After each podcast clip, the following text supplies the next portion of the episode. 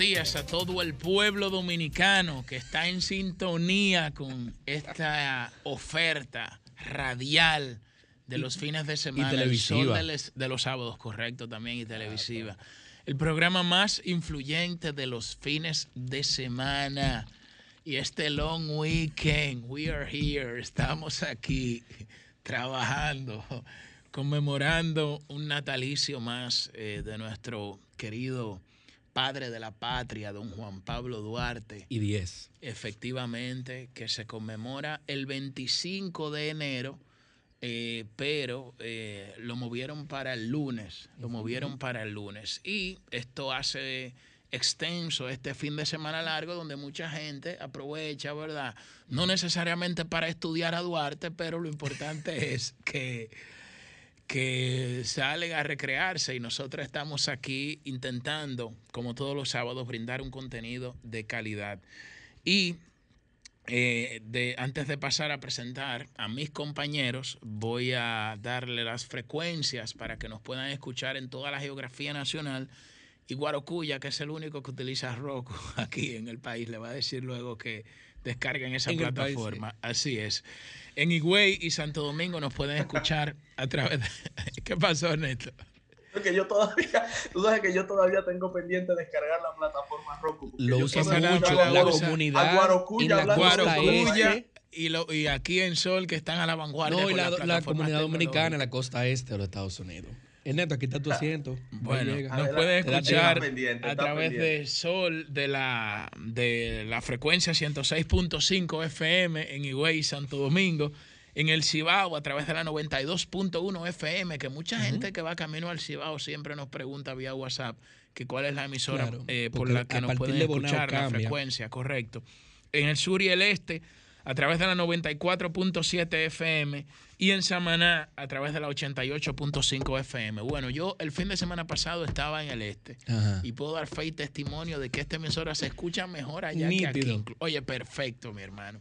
Con una nitidez y una calidad extraordinaria. Así que felicito a don Antonio Espaillá y doña Montserrat Espaillá por eh, hacer de esta plataforma, eh, diríamos que tan una plataforma tan amplia, ¿verdad? Tan influyente que nos permite a nosotros, nos brinda a nosotros el privilegio de poder llegar a toda la geografía nacional y al mundo a través de eh, YouTube, a través de la plataforma de, R, de Sol 106.5 que pueden descargar a través de su App Store, a través de Telefuturo Canal 23 también nos pueden ver eh, por la televisión y Teleuniverso Canal 29. Y ahora sí, voy a darle paso al economista y comunicador Ernesto Jiménez, que lo tengo vía Zoom, y luego al economista Guarocuya Batista. Buenos días, Ernesto.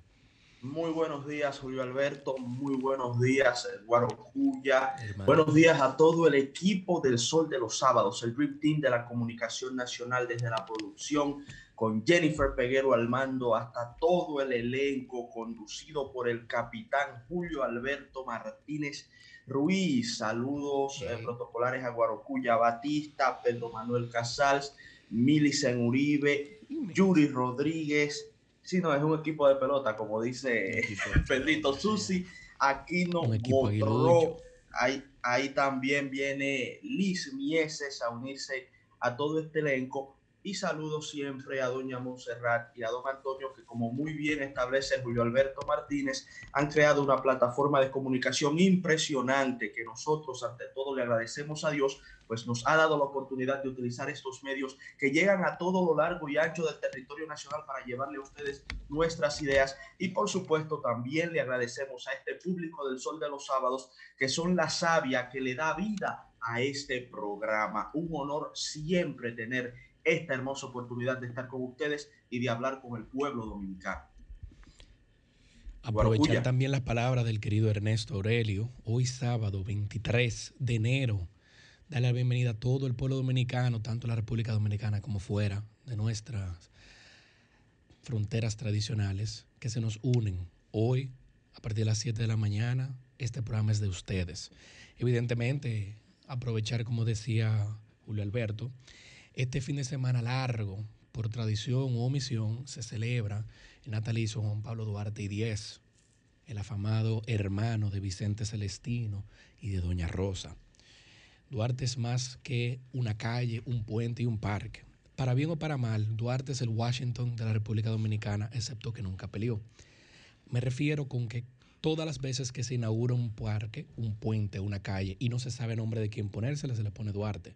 Vas a Venezuela y pasa lo mismo con Bolívar. Es decir, Duarte en la República Dominicana es todo y nada a la vez, porque nos lo inculcan desde pequeño y se nos olvida lo que era. Ojalá que en este fin de semana longevo, más allá de disfrutar de los grandes placeres carnales y terrenales que nuestra isla ofrece, un saludo al turismo que, todavía, pero con todas las limitaciones todavía se mantiene. De verdad que el trabajo tesonero del sector turístico completo. lo están haciendo, lo están haciendo. completo. Eso, eso hay que reconocerlo. Más allá de, de, lo que sea o de un gobierno de turno, es el sector turismo como sea. Ojalá que en estos días longevos todos los dominicanos se tomen aunque sea cinco minutos, googleen sobre Juan Pablo Duarte y les dejo una sola pregunta. Me acuerdo, mira cómo son las cosas, Ernesto. La última vez que tú y yo salimos antes de que limitaran eh, fuertemente el tránsito, estábamos tomando café en la 27 de febrero, esquina Lincoln. Así es. Junto con unos libros que estábamos averiguando. Una librería muy bonita, moderna. La quiero mucho, para que mencionarla. Y hablábamos entre varios temas, y uno de ellos era Duarte. Y les puedo dejar dicho algo, compañeros, averigüen todo lo que nos escuchan y nos ven. ¿Qué pasó durante todos los años del exilio de Duarte? Honestamente nadie sabe. Esa es la gran incógnita. El gran padre de la patria dominicana y luego que Pedro Santana lo votó del país, lo nombró cónsul honorario en un peso en Venezuela, nadie sabe lo que pasó. Sabemos que él hizo velas como para buscarse la vida y luego regresó ya lo que la memoria. Sabemos que mandó cartas, telegramas. Rosa, su hermana le mandó un telegrama para indicarle que su mamá había fallecido. Parece que Juan Pablo no se había dado por enterado. Es muy triste que se nos haya robado nuestro principal patricio. Empero, hoy es sábado 23 y hoy creo Julio, Ernesto. bueno, pero recomienda por lo menos, ya que tú estás hablando tanto de Duarte, recomienda por lo menos una biografía de Juan Pablo Duarte. Yo creo que para, para que quede, para que queden en archivo, porque uno vive recomendando cosas y a veces no sabemos la efectividad de hacerlo. Pero a mí me gusta mucho la de Orlando y Noah, la he recomendado muchas es veces. La una biografía sobre Duarte. Una biografía corta. Pero sí, bien breve, de fácil lectura y no lo no intenta mitificarlo que no es que esté mal. pero e, es el problema. Muchas veces el Cristo de la Libertad de Joaquín Balaguer. Exacto. Pero creo que la de Orlando y Noah va más acorde a las nuevas generaciones también. Ustedes saben que sobre todo los jóvenes ahora buscan textos rápidos, pero textos rápidos en donde se trate de manera objetiva o se haga un intento de tratar de manera objetiva la figura del patricio y que a la vez nos aporte conocimientos básicos para entender eh, parte de su acción. Y, ya que, ahí, ahí hay dos recomendaciones pero, pero hay muchas más, por cierto. Y, y, qué bueno que, y ya que Ernesto recomienda esa de, de, Orlando y Noah. Fue la última que se publicó como analítica. Eh, yo y la de Balaguer también. La, de, Balaguer es viejísima. Es, un poema, claro, es una oda. Que, que lo contrasta como con Jesús de Nazaret porque también se desapareció y, la gente no se lo pasó por 20 también mencionó a un personaje importante de la historia dominicana, Pedro Santana. Y familia. Yo les recomiendo también, mira, hay, un, hay varios artículos en un libro de, que se llama Colección de Estudios Estudios Sociales de Juan Bosch, de Juan Bosch, donde él analiza el perfil político de Pedro Santana. El primer hombre con cuarto que y en el este perfil político de Pedro Santana, eh, con la, la, la, idea que recuerdo que, que plasma el profesor Juan Bosch es que no se puede analizar un personaje de la historia aislado del contexto en el que le tocó desempeñarse. y siempre es importante. Ah, bueno, mira, parece que Ernesto, Ernesto lo tiene ahí porque Ernesto es un bochista, carta cabal y un estudioso de la historia. temprano volveremos. Y, y eh, se llama el PLD Colección de Estudios Correcto, el PLD Colección de Estudios Sociales. Entonces ahí analiza el perfil político de Pedro Santana y es importante siempre ubicarse en, el, contexto. que le tocó desempeñarse a los personajes, a un determinado personaje histórico, para intentar no juzgar a los valores o a la luz del presente un contexto histórico que es, eh, diríamos, eh, completamente distinto. Sin embargo, es interesante, es interesante. Busquen esa, busquen esa biografía. Bueno, señores. Mira lo que, mira lo que me recuerda aquí, Julio. Vamos a ver. Este, libro. creo que no se ve. Dice la deuda externa. Ay, ay, ay. Por ahí arranca. Está bien. Eh, eh, Ahora, señores, hace, falta ese estilo, beber, ¿eh? hace falta ese estilo pedagógico. Y lo grande que fue autodidacta. Hace falta ese estilo pedagógico de la política. Y en ese sentido, nosotros podemos hacer un gran aporte desde estos micrófonos. Yo sé que no son temas muy populares. Me acuerdo que Ernesto, la primera vez que Ernesto y yo hablamos, y tú también, Julio, hablamos de Pedro Santana. Cuando eso se estaba una vez hablando del tema de si los restos deberían de estar en el panteón o no. Eso fue Balaguer el que lo mandó para desviar atención política en su momento. Y me acuerdo que lo que nos señalaron fue, pero esos temas a la gente no le gusta. Lamentablemente la gente está en el decreto, la gente está... Eh, no, todos los temas son importantes.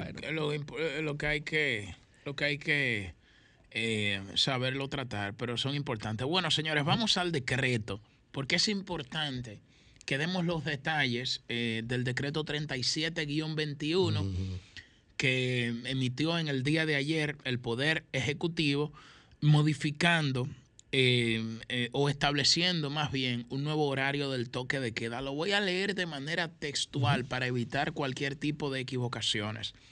El artículo 4 del decreto 37-21 eh, establece un nuevo horario del toque de queda. Cito textualmente. Se establece el toque de queda en el territorio nacional de lunes a viernes de 7 de la noche hasta las 5 de la mañana y los sábados y domingos de 5 de la tarde hasta las 5 de la mañana. El artículo 5 del decreto citado establece una gracia de libre circulación. Se dispone una gracia de libre circulación de tres horas adicionales todos los días con el único propósito de que las personas puedan dirigirse a sus respectivas residencias. En consecuencia, habrá libre tránsito de lunes a viernes hasta las 10 de la noche y los sábados y domingos hasta las 8 de la noche. El párrafo 1 de ese decreto del artículo 5 establece se instruye a las entidades públicas que prestan servicio de transporte público, tales como la Oficina para el Reordenamiento del Transporte, y la Oficina Metropolitana de Servicios de Autobuses efectivamente a ofrecer sus servicios durante el horario de la gracia de libre circulación. No solo tal toque de queda. Y eh, en adición a esto, se establece también eh, la regulación de espacios abiertos de, al aire libre. Eh, establece el artículo 7 que se dispone que las personas podrán utilizar los espacios abiertos al aire libre, tales como parques, malecones, y para, para actividades que no impliquen aglomeración y en estricto cumplimiento de los protocolos sanitarios vigentes.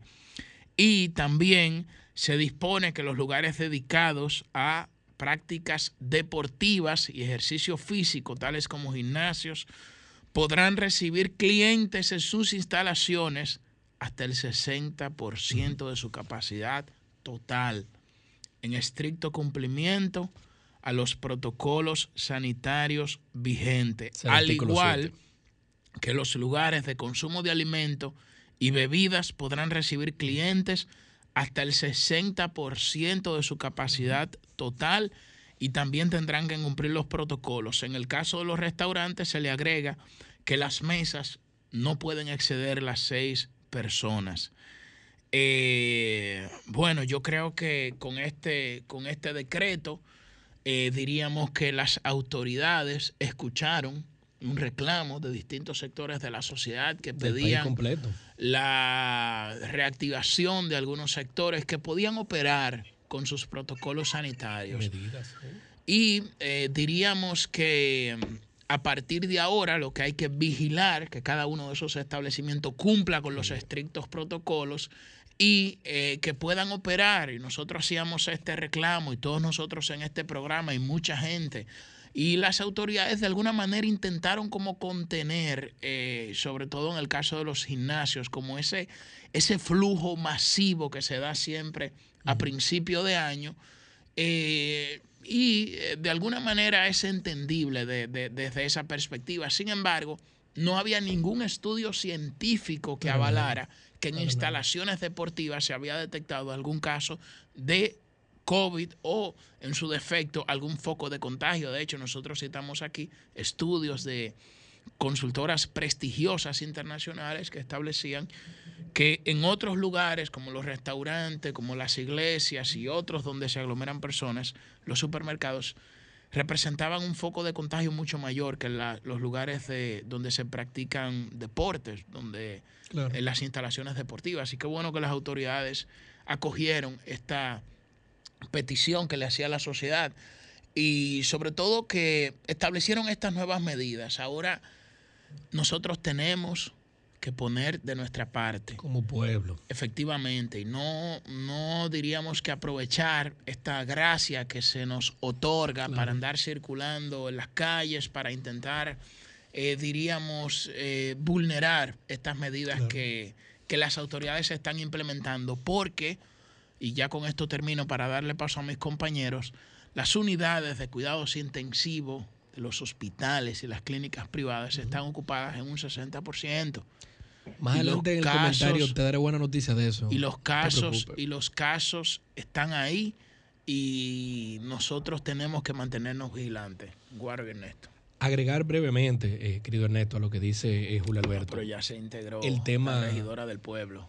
¿Cómo? Pero sigue, la Bueno, agregar brevemente la necesidad evidente de uso de las mascarillas, aunque no nos guste, aunque esté por encima ah, de las limitaciones que nos hacen sí debemos de tomar en cuenta que este decreto por lo menos flexibiliza lo suficiente para tantos sectores que se vieron asfixiados. Eh, Julio mencionaba el tema de que a principio de año los gimnasios y centros deportivos y recreativos generalmente se ven copados.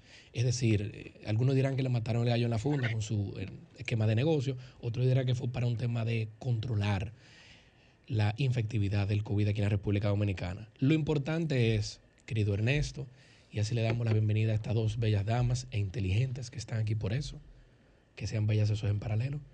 Ya por lo menos se puede salir a la calle a botar la basura con este decreto, sin que te lleven preso, ¿verdad que sí? Escuchemos a nuestras damas. Adelante, Liz Mieses y Susi Aquino Botrón. Liz Adrián y Susi Bet.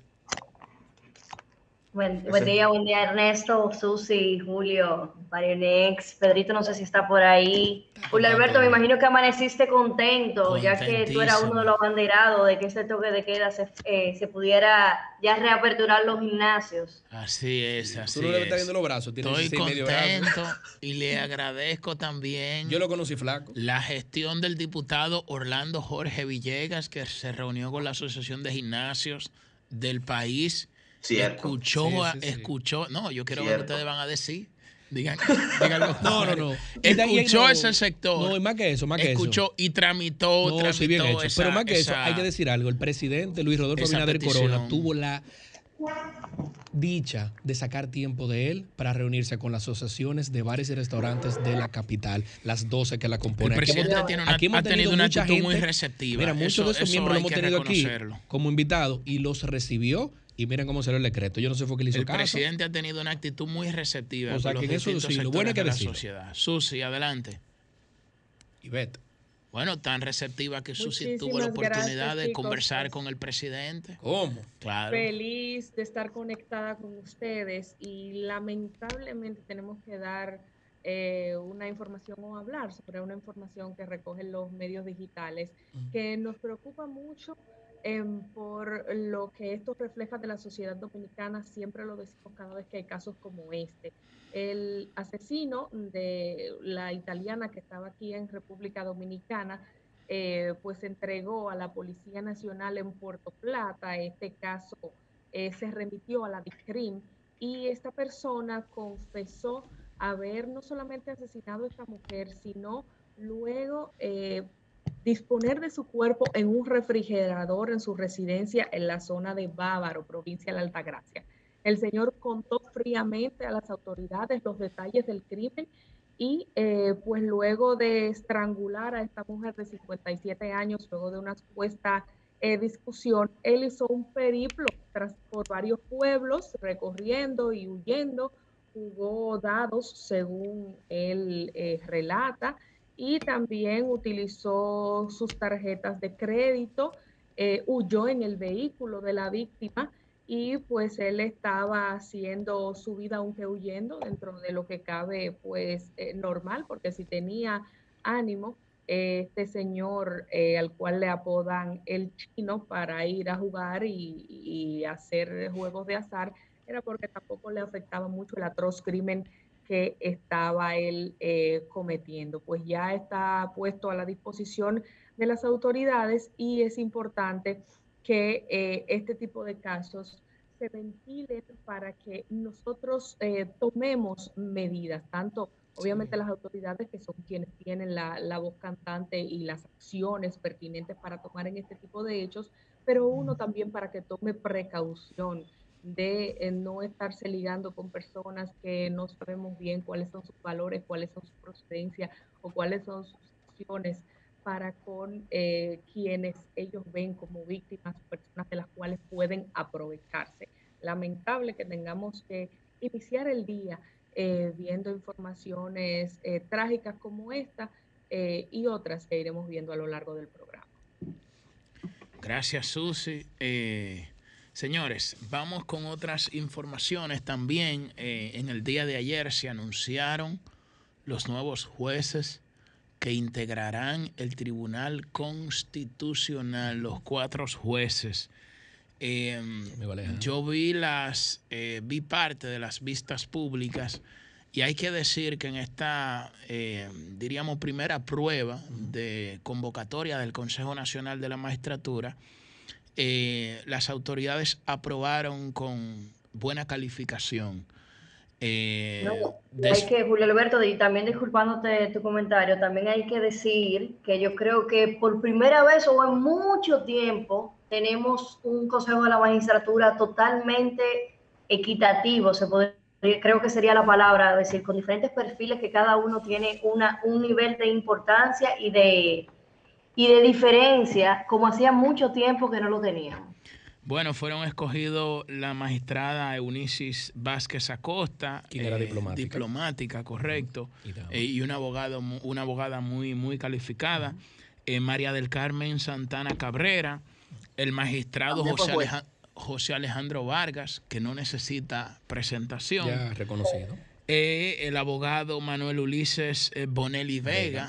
Y también eh, ratificaron, fue ratificado el magistrado, el magistrado Ortega. Quien preside. Efectivamente. adelante. Bueno, vamos ahora a darle la bienvenida a Yuri Rodríguez, que se integra con nosotros. Bienvenido, Yuri. Bueno, muchísimas gracias, compañeros y compañeras. Eh, no, mencionaba que eh, la señora Unices, que también fue seleccionada, pues fue jueza también, ¿no?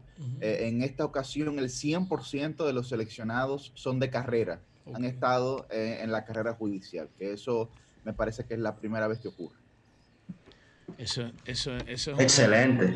eso es un dato muy importante que se une a lo que manifiesta Liz Mieses sobre ese nivel, digamos que de equidad, ¿no? Y, ella lo dice en un sentido de que al tener todos estos jueces de carrera con un aval incuestionado, con una trayectoria tan amplia, se fortalece la institucionalidad. Y fíjense que no hubo, fíjense que no hubo que modificar constitución para eliminar la figura del procurador, del Consejo Nacional de la Magistratura, que bla bla bla.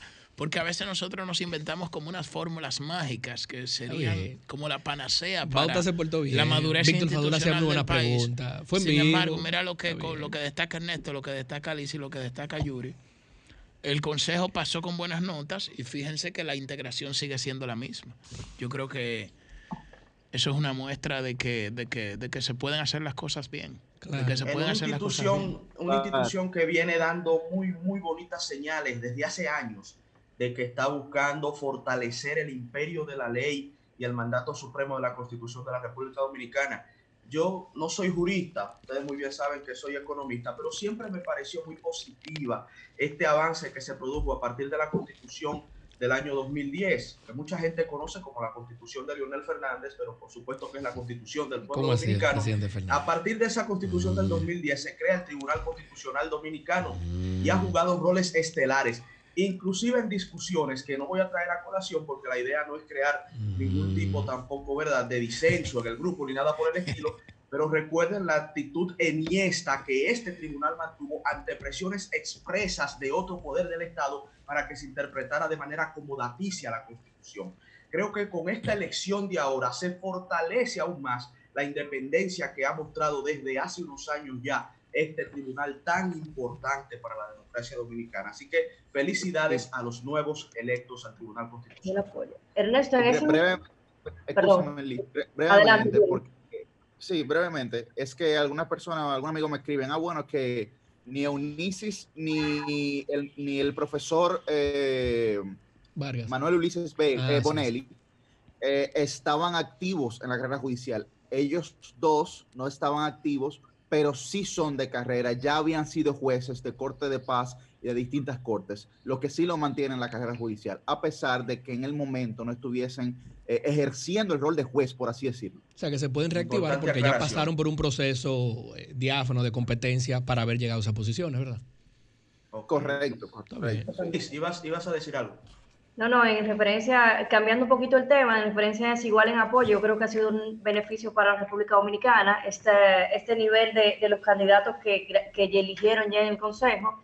Y cambiándole un poquito el tema, tengo que aprovechar la plataforma para mostrar todo tipo de solidaridad con una situación que se dio a principios de semana, un caso lamentable que a mí me consta que lo conozco y sé que es una persona totalmente íntegra y de trabajo y y comprometida no solamente con la institución a la cual estuvo dirigiendo, que lamentablemente ahora mismo está con una excusa, con una suspensión, el director del Instituto Agrario ahí IAD, perdón, el licenciado Leonardo Faña, gran amigo personal, gran persona. Ese no fue el que perdió una demanda en la Suprema Corte contra José Ramón Peralta. Pero vamos, vamos a escuchar, vamos a escuchar Efectivamente, el mismo, el mismo, el, mismo conocido, eh, el, amigo de José Ramón Peralta, amigos entre sí ellos dos, pero se dio una situación a principio de semana que fue quien ha sido, fue tendencia por más de un día con relación a una supuesta agresión que le abrieron casos de esta investigación, una agresión sexual.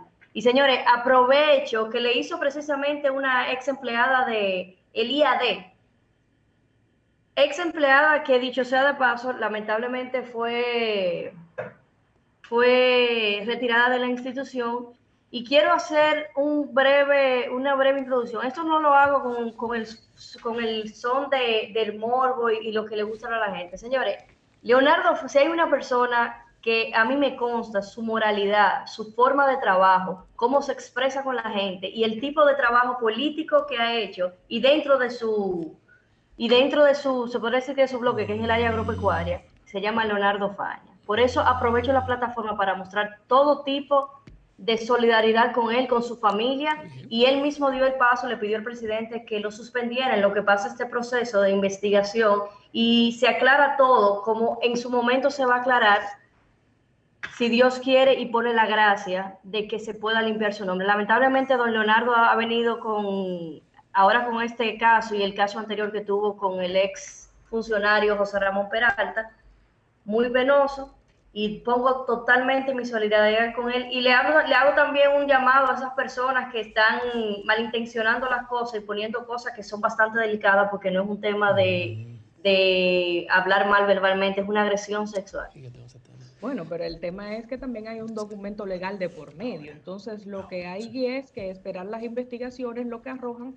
Sin embargo, en el interín hay muchas personas que por defender a Leonardo Faña lo que han hecho es desacreditar a la joven que puso la denuncia. Y de manera penosa. debe ser la estrategia adecuada y en nuestro comentario le vamos a dedicar eh, pues la mayor parte del mismo a este tema y vamos a desmontar ciertos mitos de por qué siempre que hay una acusación de este tipo se intenta culpabilizar a la mujer de un hecho, no eh, necesariamente diciendo que este hecho haya ocurrido o no haya ocurrido. Esto lo va a determinar la investigación. Pero de inmediato la actitud de las personas es no creer, es poner en tela de juicio la moral de la mujer, la actitud de ella, es culpabilizarla de los hechos y nunca mirar hacia el agresor o posible agresor en este caso.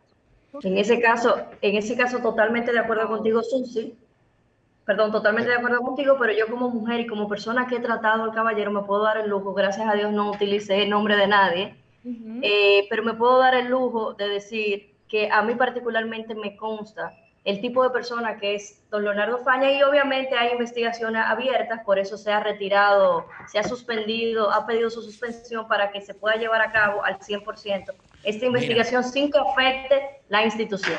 Mira, puede ser excelente persona, lo que hay que ver si cometió el hecho o no, porque hay personas maravillosas que luego descubrimos. Para ser bueno toda una vida y para ser malo un solo instante. Pero vamos, a escuchar a Yuri. vamos a escuchar a Yuri, que Vamos a ver Yuri, que es abogado. El, magistrado Yuri Rodríguez que tiene que explicar por qué no va a pirar. Eh, hay un irrespeto, hay una tradición de irrespeto al principio de eh, inocencia. De presunción de inocencia. De presunción de inocencia. Qué bueno que Yuri está abogando por el debido proceso. Eso me gusta. Adelante, sigue. correcto. La constitución de la República de la que Ernesto hablaba previamente. ¿Cuál eh, constitución? ¿Cuál constitución? La que Ernesto Ponle nombre y apellido. ¿Cuál, era la, ¿Cuál es la constitución? La constitución. Porque Ernesto habló de una constitución con nombre de Leonel Antonio Fernández Reino. La constitución del año 2010. No, ustedes lo que están haciendo. Mira, mira, mira, ahí, mira ahí. Tengo mi constitución aquí, Yuri. La constitución del 26 de enero del 2010 que va a cumplir ya 11 años la próxima semana. Pero bueno, hay dos cosas que yo mencionaba. La primera, la primera, es el irrespeto al, al debido proceso y a la presunción de inocencia y sobre todo a los tribunales de las redes que juzgan las conductas, Que, es lo que nosotros tenemos ahora. Pero también... La nueva Inquisición, Yuri, tenemos ahora en las redes sociales. Pero, hay una realidad que si fuera un hombre del barrio, por menos de ahí tuviese preso. Hace rato. Una gente no blanca, sin apellido y sin puesto. Hace rato. En la Solamente solamente por colocar la querella o la denuncia a los tigres del barrio lo meten preso. Y ahí no se media palabra, ahí no hay suspensión de que, que déjame llamar a mi empleador para que me... No, no, no, no, preso. Entonces son dos, son dos, realidades, ¿tú entiendes? Son dos realidades que yo no estoy diciendo que esté de acuerdo ni con una ni con otra, pero bueno, tú tienes la presunción de inocencia que se respeta el debido proceso, pero también tienes la realidad en la práctica, lo material, lo que se materializa, que es que te meten preso simplemente porque la mujer Eso, Yuri, Yuri, toca un buen punto, porque de alguna manera, señores, por más morbo y sensacionalismo que generen este tipo de casos, uno siempre tiene que colocarse del lado del debido proceso y de los derechos fundamentales que establece la Constitución del año 2010. ¿Por qué? Porque al margen de todo, lo importante de todo esto es que nosotros tengamos un ministerio público, que tengamos fiscales, que tengamos jueces, que cualquier caso que vayan a juzgar o en su defecto que vayan a investigar, lo hagan de manera objetiva, sin, sin llevarse de esa inquisición mediática que destruye todos esos derechos fundamentales y la presunción de inocencia y el derecho a la defensa y otros principios fundamentales y sencillamente condenan a las personas antes de sentarse en el banquillo de los acusados. Yo le quito el nombre, puede ser quien sea que esté involucrado en un escándalo. lo importante es, claro, y lo importante es que se le respete su dignidad, que se le respeten sus derechos fundamentales. ¿Quién va a determinar que Faña es culpable o inocente? Una sentencia irrevocable de un juez.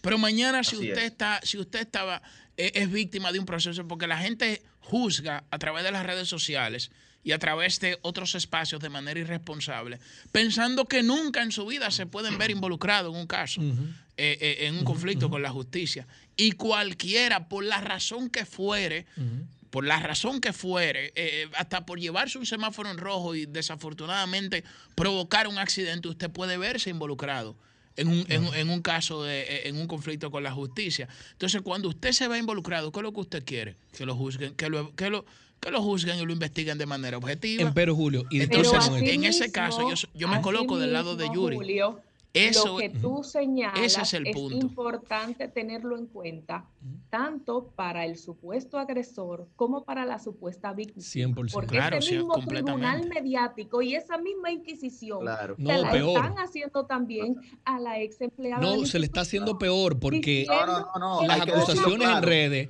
son de tinte político. Sobre ella para desmeritar el caso. No, pero señores, vamos a hablar claro, porque aquí la gente, la gente sabe que nosotros somos jóvenes en las redes de una vez, ah, no, que esta, que es una fácil, que un cuero, que sí o que no, pero Que sí aceptó que la primera vez la segunda.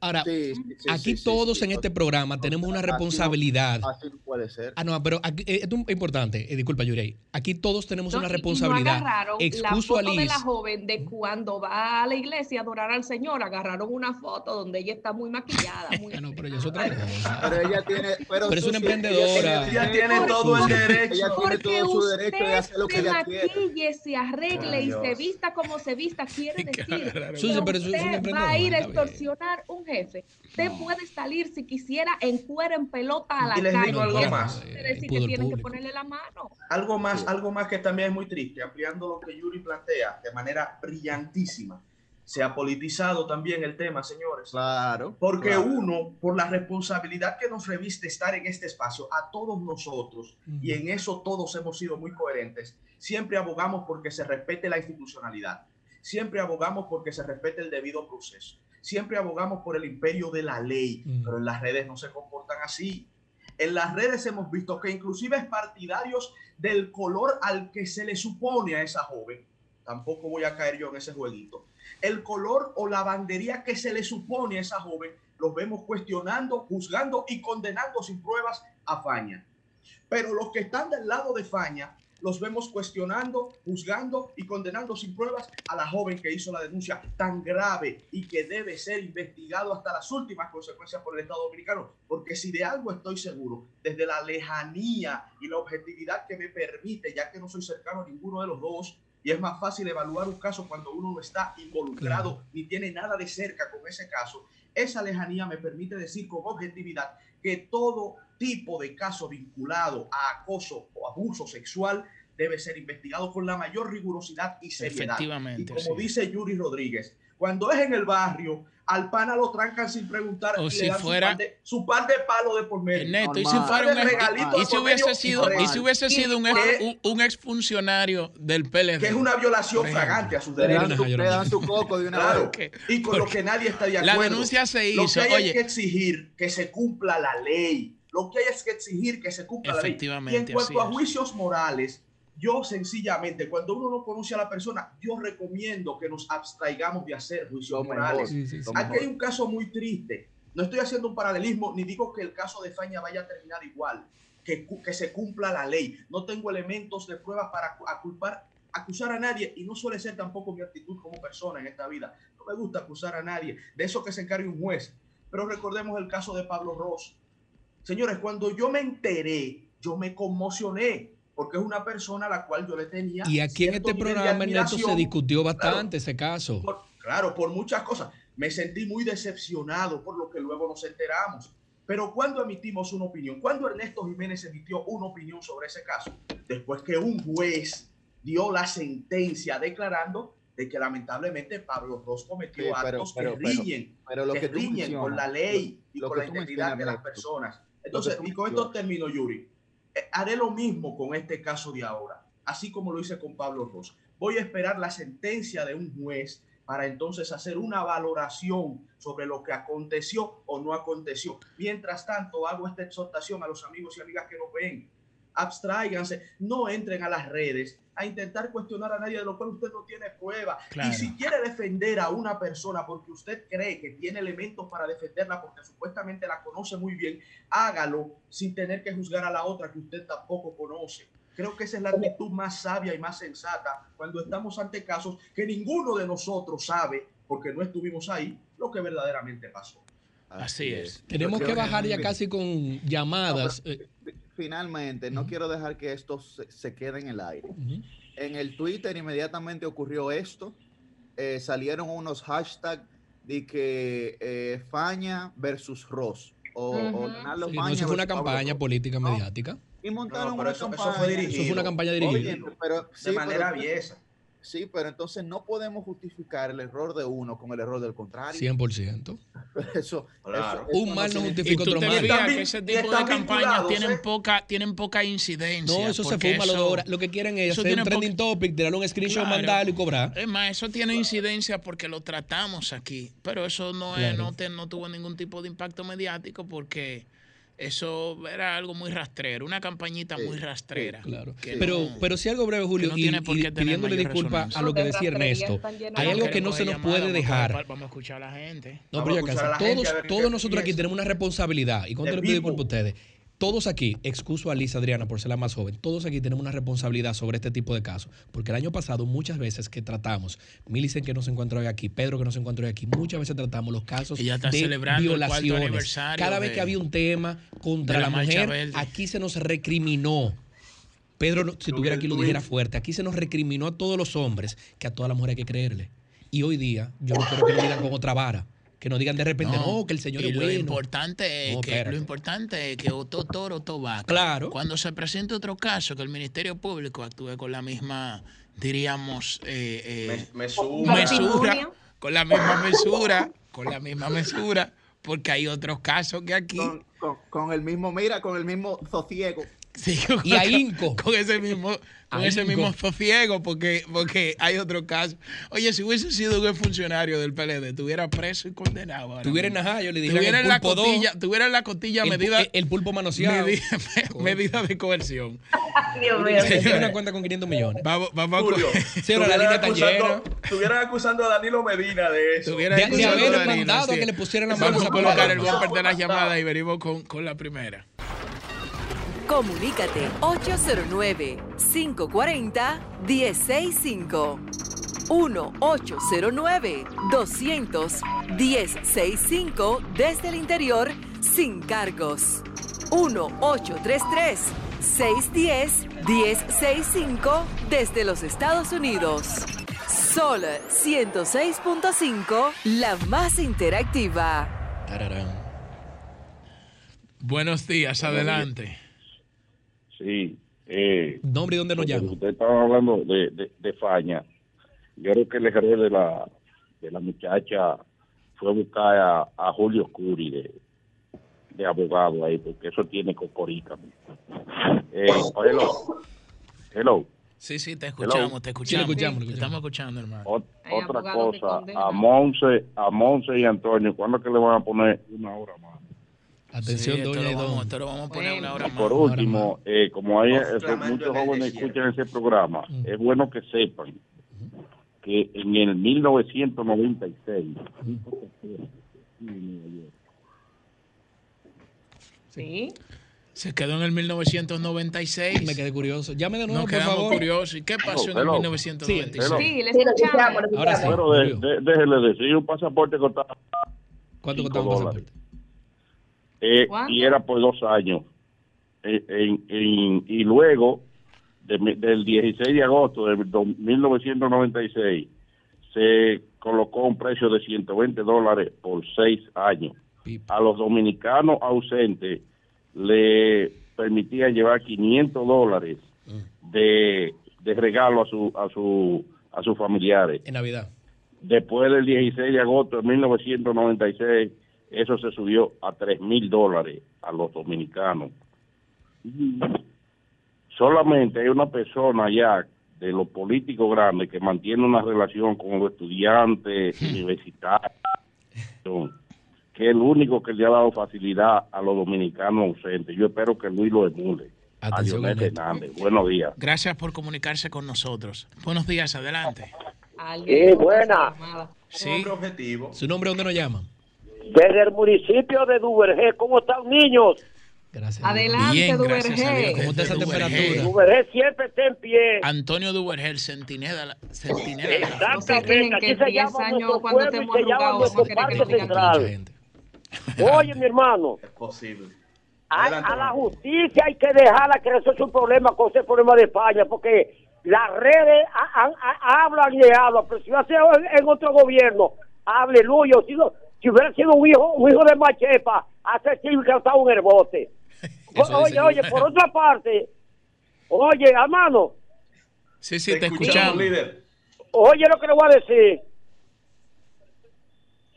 Ajá. Oye, oye lo que le voy a decir. Escuchamos. Ten cuidado. Mira el problema que está pasando ahora mismo. Las autoridades, las autoridades de salud pública y las autoridades competentes se dejaron con el pulso de las redes sociales y de algunos sectores comerciales con este cambio del toque de queda. Con el actual que estamos viviendo ahora, hay un desastre y ahora el nuevo que comienza a implementar a partir del, 20, miércoles 27 sí. es rumba para baile, que se escape todo el que pueda. Porque aquí lo que están luchando son por intereses personales de un grupito que lo que quiere vivir ellos solamente y no le y no le importa la salud del pueblo. No diga eso. Pero, solamente solamente para que el de abajo se puña. No, Eso es la pena como está, es un desastre lo que hay en los barrios de los pueblos. Y allá anda solamente en, en, los pueblos, en la zona urbana. Y en los barrios están llenos de, de un desastre sin mascarilla, bebiendo, un desastre, la policía no puede entrar, si entra le cae a piedra y a, tiro y a botellazo. Que pase buenos días. Gracias por comunicarse con nosotros. Un llamado a la gobernación de Duvergé a ver qué está pasando. Así es. Buen día. Adelante. Buen día. Yo no vi en Duvergé. Sí, buenos días. Sí, ¿Dónde nos Buenos días. Buen día, le hablamos aquí de la charla, Juan José. Yo quisiera hablarle, que ustedes se refieran. Mire, ustedes estaban, criticaron mucho las medidas que hizo el gobierno en cuanto al COVID. Y mira lo que ahora está pasando en Estados Unidos. El que viaja ahora va a coger lucha en Estados Unidos. Sí, sí. O sea, tenemos que comunicar bien y decir que no es solo en este país, sino otra cosa. 100%. España es, cayó en un gancho, lamentablemente, porque no cayó en un gancho, porque tú sabes que, que, que eso que pasó pase lo, lo público o nos vamos a hacer los chivos locos, pasen buenas. Gracias no por se comu- escuchó lo que dijo. Gracias. No, no yo iba le bien. escuchamos un poco. Fue una opinión aquí pragmática. El turista que viene no tiene que hacer cuarentena, se le hace la prueba gratis. Somos nosotros, Estados no se han colocado como en Estados Unidos, nunca. No, y Bueno. perdóname, yo tengo un dato con referencia a eso. No sé si sería, supuestamente es de manera inmediata el tema de los 15 días, ¿no? En Estados Unidos. Sin embargo, mi papá y mi madrastra llegaron ayer a Columbus, Ohio, y dijeron que no le pidieron prueba, que no le dijeron yo restricciones estuve- de yo estuve nada. en- Entraron, entraron normal, como siempre han estado Estados Unidos. Así- yo estuve en Estados Unidos en que esta pandemia y entré igualito normal también, no pasó nada. ahora mismo se puede. Tengo entendido, me pueden corregir los amigos también de la diáspora que siempre están en sintonía con nosotros, que es a partir del 26 de enero. Fue una... Eso el tema de las lo que, pruebas, lo que que dice el, tema, Ernesto, el tema de las pruebas. pero depende del 26 de enero. estado. El que viaja Y, por exacto, Nueva York le piden hasta el ADN. El que viaja por Miami hoy no le piden nada, le dan los buenos días y sigue para adelante. Acuérdense que Estados Unidos es un país federado y tienen gobernaciones electas Claro, democráticamente, claro, claro. no aquí que los gobernadores están por decreto. Pero se van, se van a... Las Sí, se van a endurecer. Van a, aumentar a van a partir del ampliar. 26. Esa es la noticia objetiva. Y Biden tiene esa actitud también. Lo, manifestó en campaña y desde que asumió el yo creo que Biden no sabe que dijo hoy. De, de incrementar las restricciones para evitar eh, la tragedia que ha sucedido en Estados Claro. Unidos, con cientos de miles de muertes. Buenos días, adelante. The People, le escuchamos. Buenos días. Su nombre y de dónde, por favor. Sí, Ramón Cide de Puerto Plata. Adelante. Puerto Plata. ¿Qué se cuenta, jóvenes? Bien. Muy bien, Bien, gracias a. Dios, hermano. Y Adelante. Puerto Plata, cuéntanos, ¿cómo está Puerto ¿Está- Plata? ¿Están usando mascarilla en Puerto Plata? Sí, sí, sí, sí, Ah. claro. Y Walter Muz hace falta ya. Claro, pero Walter, ahora, pero- honestamente está de bajo perfil ahora, Walter, de verdad. Pero ya la, la compañía de cable no es de él. Eh, la Telecable Central, sí, él forma parte y, y que Cable del Atlántico eh, es de la familia de ellos. de- de la- Líder, de se le va a ir el tiempo respondiéndole a Guarotilla. Cuéntenos. Hermano, ¿cuál es su adelante. Sí, sí, No, señor, nada, eh, que, si no- eh, que como ustedes vieron que el Ministerio de, de Educación pagó 13 mil millones al PNUD por, qué sé yo, por acompañar situaciones. Si eso no es una exageración, si estamos buscando ahorrar dinero, eh, ¿cómo hacemos algo así? O sea, porque, claro, nos estamos de que ahorrando para que no, no nos roben, qué sé yo, dos, mil, tres mil, eh, tres mil pesos, cien mil o un millón, pero sin embargo estamos pagando 13 mil millones. O sea, no, no entiendo esa parte, no sé si ustedes la, la- la han evaluado. Y La vamos a tratar en nuestro comentario, eh, pero sí, eso revela mucho, para que usted continúe con lo que va a decir, Claro. de la poca credibilidad que hay en los procesos llevados de manera única por el Estado dominicano. Por más bien que usted lo haga, siempre va a haber alguien que entienda que se cometió algún acto de corrupción y tanto en el gobierno actual como en el pasado. Muchas instituciones, por ese temor a ser cuestionados, se hacían acompañar de organismos como el PNU. Internacionales, claro. Sí, pero recuerden que Carlos Pimentel dijo que era ilegal de que terceros, eh, o sea, terceros que no tuvieran, qué sé yo. Sí, de este, hecho emitió una comunicación no, eh, eh, haciéndole una observación al, ministro, al, Ministerio de Turismo no es ilegal, pero se tiene que hacer una licitación previa para que haya una asesoría de parte del PNUD o de cualquier otro organismo que sirva como legitimador de esos procesos, ¿no? Que es lo que mencionas. Eh, hay, que ver porque una licitación de 13 mil millones se lleva más de 6, 8 meses. Lo que sí me encuentro raro es que el PNUD es un organismo de las Naciones Unidas, ¿no? Entonces se supone que ese tipo de asesoría debería tener, digamos que cierto, wow, cierto margen financiero para los estados, porque es una ayuda de un organismo multilateral y para nada. Exacto, tanto eso, eso, se ha, eso se ha convertido, se ha convertido, y que me perdonen mis amigos del PNUD, eh, se ha convertido en una especie de negocio.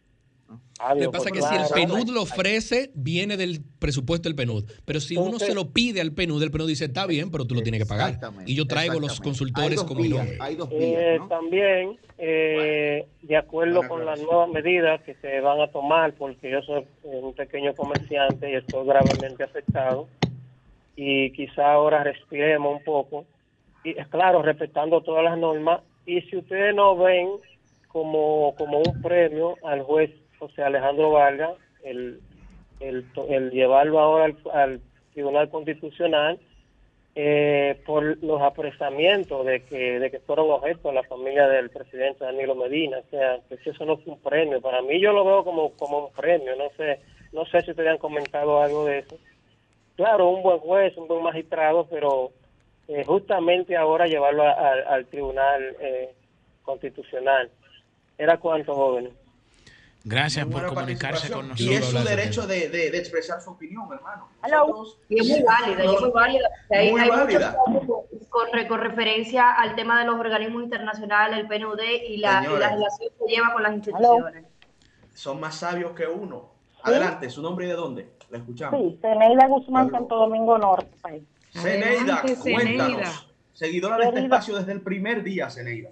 Así, mismo, mi amor, le, felicito a ustedes, esos jóvenes de la comunicación, que siempre, eh, la juventud ahora hay que hacerle espacio, porque ya la persona que somos eh, ya mayores de edad, tenemos que darle espacio a la juventud. Pero el otro tema que tengo especial es que el COVID-19, señores, en los Estados Unidos la gente tiene distanciamiento social, son personas civilizadas que eh, cumplen las leyes. Eh, si dice el gobierno que tienen que tener distanciamiento, que es un 60%, de que no pueden entrar a un establecimiento comercial a, a comer, pues ellos no lo hacen. Pero aquí en este país tenemos que ser civilizado, tener obediencia, porque así el gobierno no nos pone toque de queda, porque no es obligado tener un toque de queda con una pandemia que uno no le ve pie ni cabeza, pero el gobierno ha estado llevando el toque de queda eh, por esa situación. Y sin embargo, vemos también que ayer fue un día muy maravilloso y especial, que me gustó ver al presidente Luis Abinader en una conferencia con un Tobisonó en, en las la zona franca. Ahí van a abrir mucho empleo para la juventud, todas esas mujeres solteras, señores, que no tienen empleo, y esos jóvenes de 18 años y que ya han salido también de la universidad, ahí pueden buscar empleo. ¿Por qué? Porque esto no está trabajando para una economía en esta pandemia que nos pueda ayudar a todos. Muchas gracias, queridos. Gracias por comunicarse con nosotros. Cambio fuera. El sol de los sábados. El sol de los sábados. El sol de los sábados. El sol de los sábados. Sol 106.5, la más interactiva. Una emisora RCC Miria.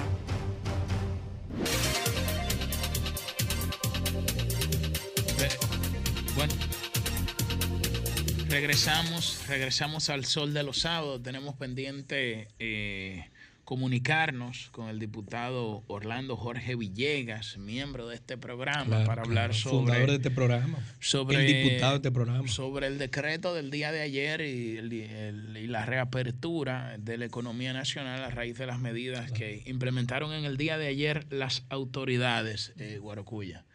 Entonces, eh, uniéndome a lo que menciona Julio, un pequeño llamado, Orlando, vamos a iniciar con los comentarios, con la ronda, y entre comentario y comentario tomamos la parte con el permiso de Jennifer y la producción, tan pronto tú esté disponible. Vamos entonces a arrancar con los comentarios y con el primero eh, que tiene, está en el círculo de espera. Eh, para abrir este, esta ronda de comentarios de este bloque. Guarocuya Batista Cunjar. Ah, Muchas gracias, Julio Alberto. Muy buenos días a todos los que se unen con nosotros en este programa. Hoy sábado 23 de enero, ya siendo las 7 y 58 de la mañana, vamos a solicitarle a nuestro vecino de cabina hoy, Yuri, Ernesto, hacen falta. Julio, cuando tenga los 8 minutos, por favor, mírame mal para yo ir concluyendo. Un saludo para todos los que se nos unen y pedirle disculpas si hoy nos tomamos unos minutos para hablar de un tema un poco técnico, pero de suma importancia, tanto política como de políticas en la República Dominicana. Vamos a pedirle a Joan Núñez, el querido Llovita, que coloque una de las dos imágenes. Por favor, Joan, vamos a colocar la primera imagen, que es la del artículo del New York Times. Lamentablemente lo tengo solamente en inglés, pero les traduzco, compañeros, a los que nos escuchan, lo básico y primordial. Favor, vean la imagen, aquellos que pueden o luego se nos unen vía YouTube. Este artículo es del 29 de agosto del 2020. Todos los compañeros les voy a pedir que prestemos atención a esto. Fue actualizado el 19 de enero de 2021. El título del New York Times dice, su prueba de coronavirus salió positiva, quizás no debió de salir positiva. Esto es importante porque esto refiere que los principales medios internacionales también podemos ver titulares similares del The Guardian, podemos ver titulares similares de la BBC, de The Economist. Quise poner New York Times por el respeto histórico que comanda en los Estados Unidos. Están hablando que ha habido un problema de la sobrepositividad de casos. Entonces, ahora le pedimos a Joan, coloca por favor la segunda imagen, que es de la OMS, y esa sí es en español. Este es un aviso de la Organización Mundial para la Salud para el globo terráqueo completo. Este anuncio es de hace dos días y dice, les leo, lo pueden googlear, habla solo y estrictamente, y les cito, de la OMS le pide a todos los usuarios de productos PCR para detectar el SARS-CoV-2, o sea, el COVID, que consulten el manual y tengan una nueva logística para interpretarlo. Vamos a leérselo en dominicano. Cito del el aviso global que hace la OMS. Esto en este país no se ha hablado todavía y lo vamos a estar viendo en los próximos días. Dice lo siguiente. De acuerdo con las nuevas orientaciones de la OMS sobre pruebas diagnósticas del COVID, es preciso actuar con precaución a la hora de interpretar un resultado positivo débil. El ciclo umbral establecido para detectar el virus es inversamente proporcional a la carga vírica del paciente. Concluye, cuando los resultados de la prueba no se correspondan con las manifestaciones clínicas, se debe tomar una nueva y segunda muestra que se someterá a la misma o a otra prueba de ampliación de ácidos nucleicos.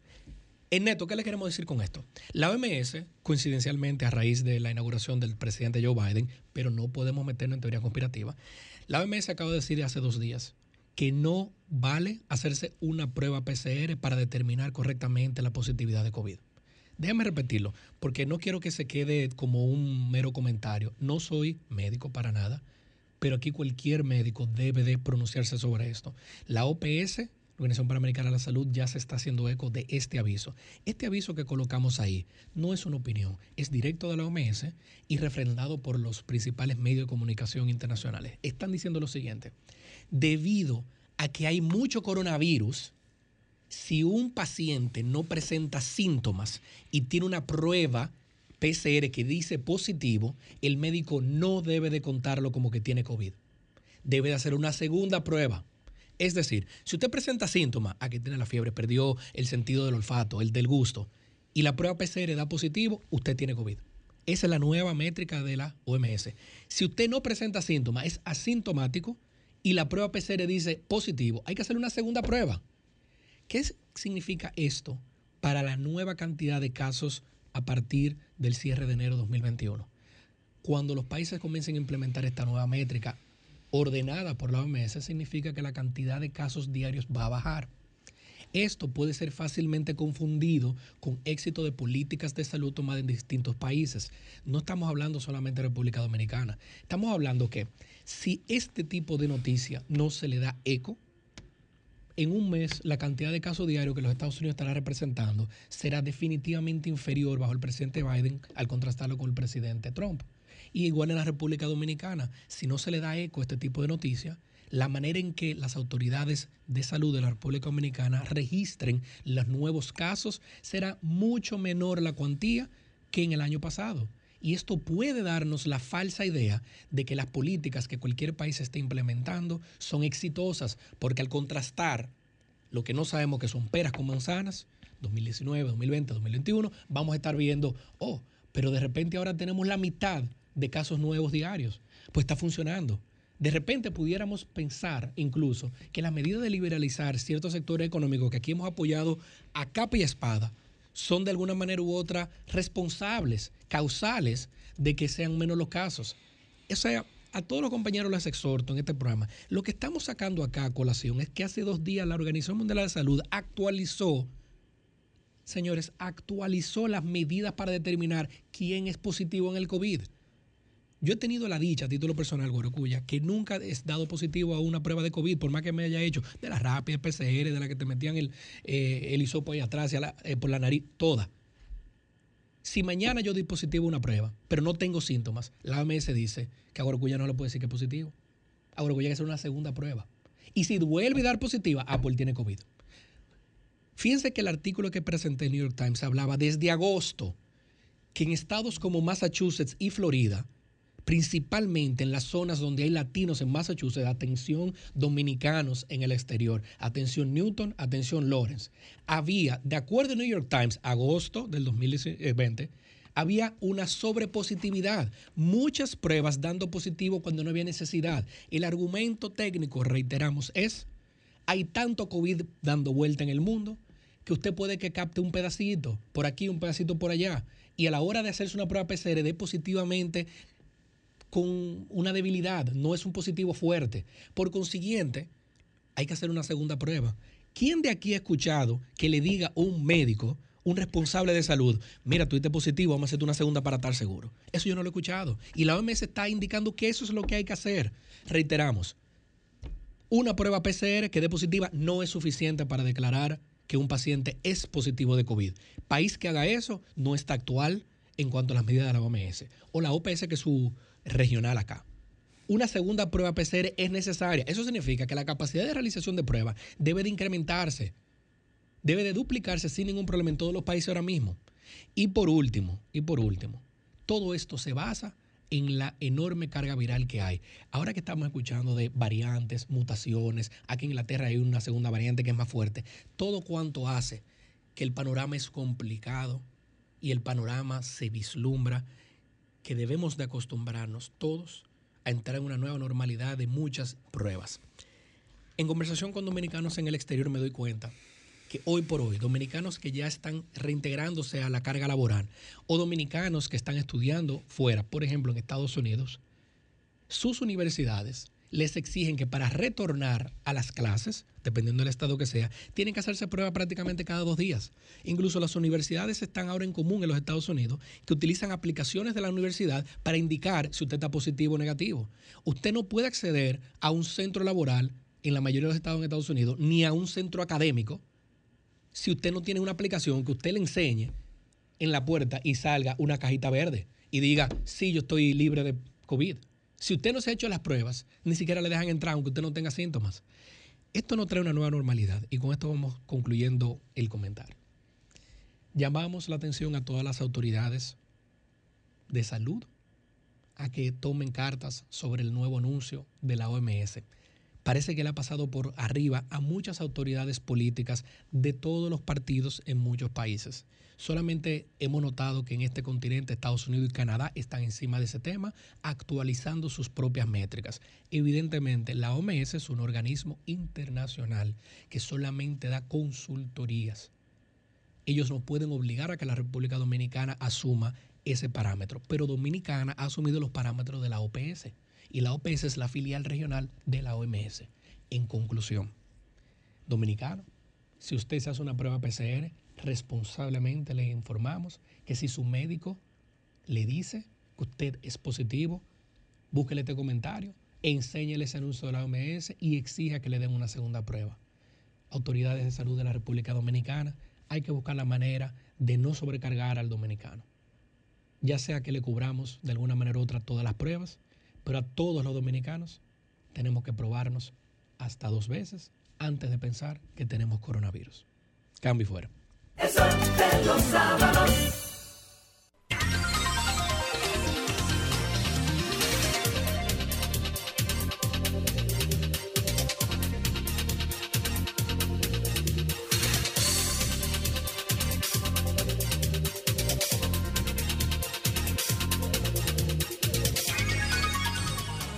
Las 8 y 9 de la mañana es el turno de la regidora del pueblo, Liz Mieses. Adriana. Liz Adriana Mieses. Vamos, vamos a ver, parece la que. La regidora del pueblo parece que tuvo problemas con la conexión. Sí, parece que se le fue el, el Zoom. Son gajes del oficio, esto es en vivo. Podemos pedirle a Yuri Enrique Rodríguez, que sería el tercero. Si el Turno adelantado. Vamos a presentar a nuestro querido amigo y hermano. Futuro miembro del Comité Central. En el sol de los sábados, que nuestros buenos deseos y lo que consideramos le conviene al Partido de la Liberación Dominicana debería llevarlo al Comité Central. Él aporta, agrega y no quita. De manera automática en el sol de los sábados. Yuri Enrique Rodríguez. Muchísimas gracias compañeros y compañeras eh, y como siempre por la valoración que me hacen en cierto sentido inmerecida. Me voy a referir al, tema del PLD al final de mi comentario. Eh, en principio quiero que hablemos un tema que siento que poco se ha hablado aquí y es el tema de la educación y la posible reapertura de las escuelas cómo nosotros debemos enfocar en términos de políticas públicas, pues eh, eh, esta, esta situación, ¿no? Empecemos primero, miren, la educación es un derecho fundamental, ¿no? Y eso evidentemente todos lo sabemos. Ahora bien, cuando usted visualiza las políticas públicas, regularmente hay un valor o un factor que es eh, transversal a todas las realidades, que es el tema educación dentro de los niños y las niñas o de cualquier persona, de cualquier ciudadano de una sociedad. Ahora bien, ¿qué está diciendo la evidencia? ¿Qué está diciendo la ciencia sobre esta realidad? Es que los niños y las niñas están siendo los más afectados por los cierres de las escuelas, sobre todo en la República Dominicana.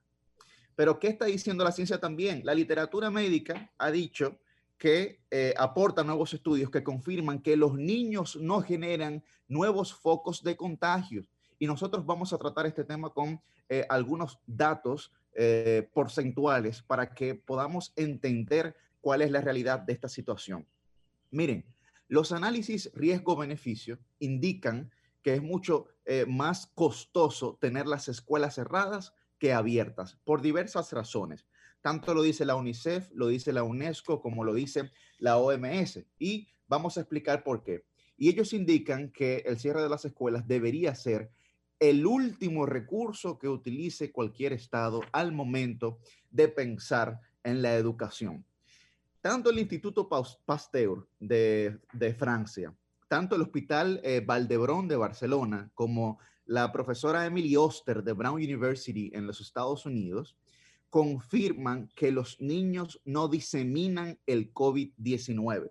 Es, decir, aún no existe evidencia científica y médica que pueda eh, mantener las escuelas cerradas o que justifique más bien el cierre de las escuelas. El 17 de diciembre, el gobierno de la República Dominicana dijo que la tasa de positividad debía de estar por debajo de un 5% para poder abrir nueva vez las escuelas. Sin embargo, ¿qué dice la ciencia? Es que la reapertura de las escuelas, oigan bien, voy a citar textualmente, la reapertura de las escuelas no habría correspondido a aumentos significativos de la, eh, del contagio en la comunidad o en picos de infección. Es decir, los, la apertura de las escuelas no ha influenciado los picos de contagios en ninguno de los sitios donde se han abierto las escuelas, por ejemplo, en Europa, ¿no? Entonces, ¿qué dice la OMS? Que los menores, eh, en, en, los que estuvieron positivos en el año 2020, que solamente el 8% de los menores de 18 años dieron positivo, a pesar de que los menores de 18 años son el 29% de la población mundial. ¿Qué tenemos que hacer en la República Dominicana? Hay que programar un plan, porque nosotros no hemos visto realmente, aparte del tema de la virtualidad, que uno lo celebra, que uno lo saluda, que hay una inversión extraordinaria en recursos, pero hay que hacer un plan que mire hacia la reapertura de las escuelas, no que termine este año escolar, que ya estamos en el segundo semestre de este año escolar, en, julio, en junio o julio, con la virtualidad, porque al final será un año perdido y más adelante lo voy a explicar tenemos que programar un plan para evitar la deserción, señores. Yo no he visto en ningún sitio las cifras del Ministerio de Educación. Sin embargo, el, ministro de Educación Superior, Ciencia y Tecnología estuvo dando varias entrevistas y él explicaba lo siguiente. Oigan esto. Las universidades en septiembre del 2020 perdieron el 70% de los estudiantes de nuevo ingreso. La deserción, no de los de nuevo ingreso, sino los que ya estaban, ronda el 30% de la matrícula estudiantil. Y para septiembre del año pasado, porque no encontré cifras más, eh, más actualizadas, 80 mil estudiantes habían dejado la universidad. Pero señores, si eso es, si eso es en una realidad de educación superior, que tú por lo menos puedes traquear, puedes seguir a la persona, porque hay una inscripción que es digital, los estudiantes seleccionan la materia digital, tú, todo, todo está digitalizado, ¿no? Entonces, tú seguir a ese estudiante es mucho más sencillo. Si nosotros estamos viendo que la deserción en términos de educación superior es de un 30% y que de los que iban a ingresar nuevos, el 70% no ingresó, no ingresó, es alarmante las cifras que se deben tener en el Ministerio de Educación. ¿Cuál es el diagnóstico? Yo lo propuse eso al inicio, que esta primera etapa del Ministerio de Educación no era simplemente para poder evaluar la calidad pedagógica de los materiales que se estaban eh, colocando de modo virtual. No, era un primer momento para diagnosticar el acceso de los estudiantes a ese material pedagógico, sea bueno o sea malo. Era el acceso que se debía de diagnosticar y nosotros no tenemos esa información y deben de comunicarla. Segundo paso, para evitar la deserción, tienen que garantizar la salubridad, ciertamente, ¿no? Y el tercer paso es eh, garantizar o promover nuevas técnicas para la rápida recuperación del aprendizaje. Ahora bien, veamos varias situaciones. ¿Cuáles pudieran ser esas técnicas? Miren, en el, informe PISA, en el último informe PISA que salió, la República Dominicana por primera vez sacó buenas notas, destacó. ¿En qué? En un único tema, que los estudiantes de, de secundaria tenían un buen manejo en los temas de globales. Es decir, los estudiantes de secundaria estaban conscientes de la realidad global, de cuál es la realidad del mundo.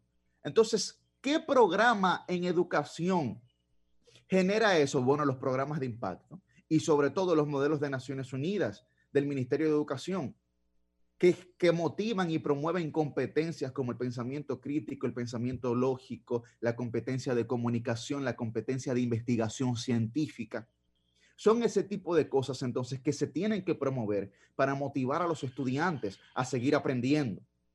Ahora, ¿cómo afectaría si seguimos con el cierre de las escuelas a la sociedad? Bueno, una brecha no solo educativa, sino de pobreza abismal, que al final generaría un nexo causal con la delincuencia.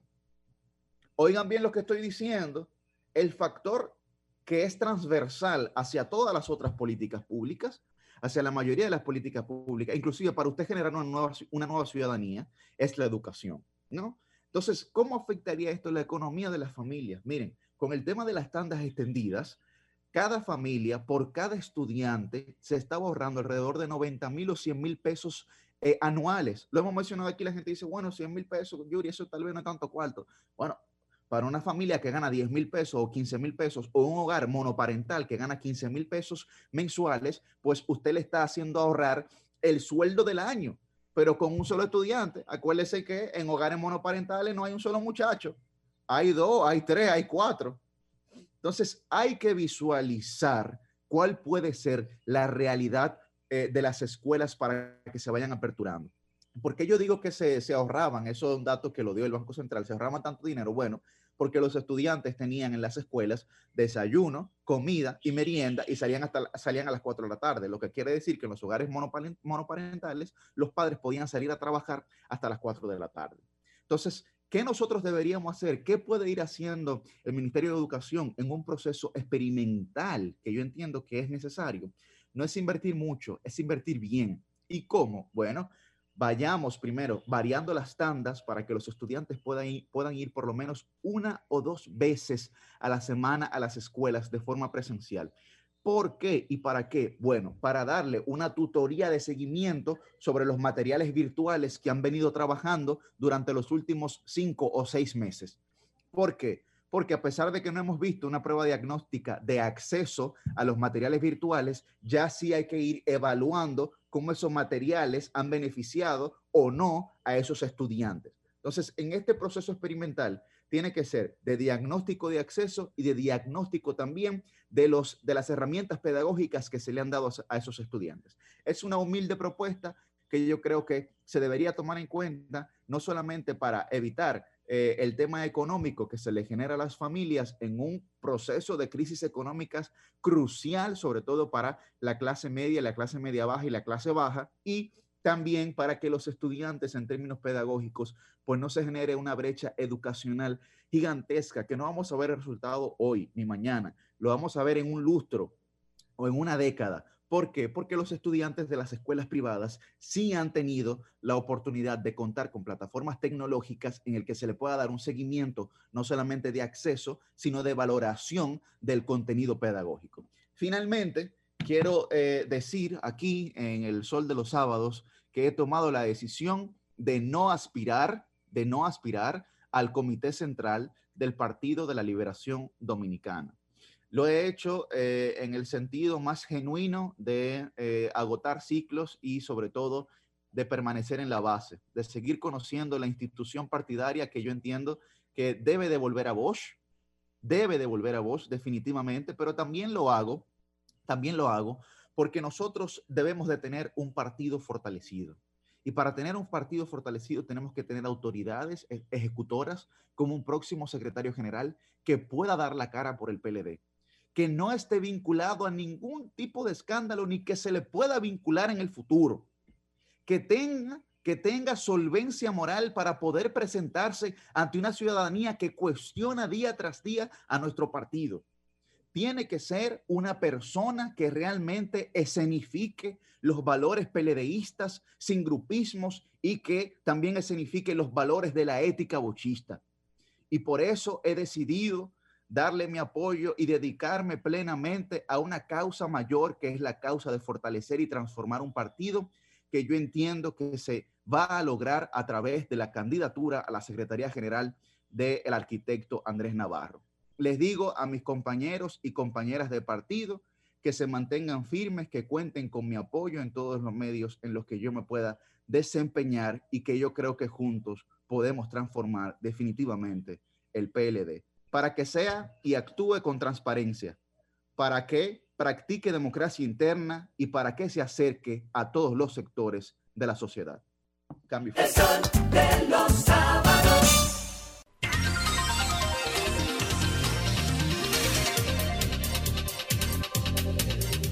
A las 8 y 22 de la mañana es el turno de la versátil ella canta, es artista. Baila. Se de patilla. Se de patilla. Actriz. Ahora mismo no, estamos medio coja, pero. Analista política.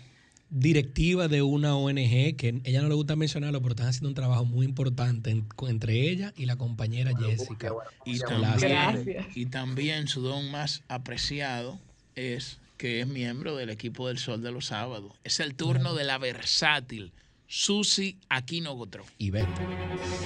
La licenciada, la, la, la, la licenciada denunciando los males, males licenciada, la, la, la, la licenciada pura expresión, la licenciada Muchísimas gracias, muchísimas gracias a mis compañeros que siempre con tanto cariño pues reciben el momento de mi comentario y por supuesto nuestra participación durante todo el programa. Hoy quiero eh, tratar varios temas de sumo interés que entiendo debemos prestarle la atención debida. El primero que quiero abordar es el que ya mencionaba un oyente más temprano en una de las llamadas sobre la licitación del Ministerio de Educación al cual nosotros dijimos que nos íbamos a referir. Y nos vamos a referir, y ahora mismo lo haremos, porque debemos ser coherentes con los procesos y analizarlos desde el punto de vista más objetivo posible, sin mirarlo de manera politiquera, porque si algo lo observamos desde un cristal o desde, o desde eh, pues una parte del cristal en una administración anterior, no podemos entonces querer darle la vuelta ahora que es otro partido el que dirige los destinos de la nación. Me refiero a este tema porque eh, pues 800 mil equipos para la educación a distancia, incluyendo tabletas, laptops y netbooks, estaban siendo parte de este proceso bajo la coordinación del Programa de las Naciones Unidas para el Desarrollo PNUD. ¿Qué ha pasado con este tema?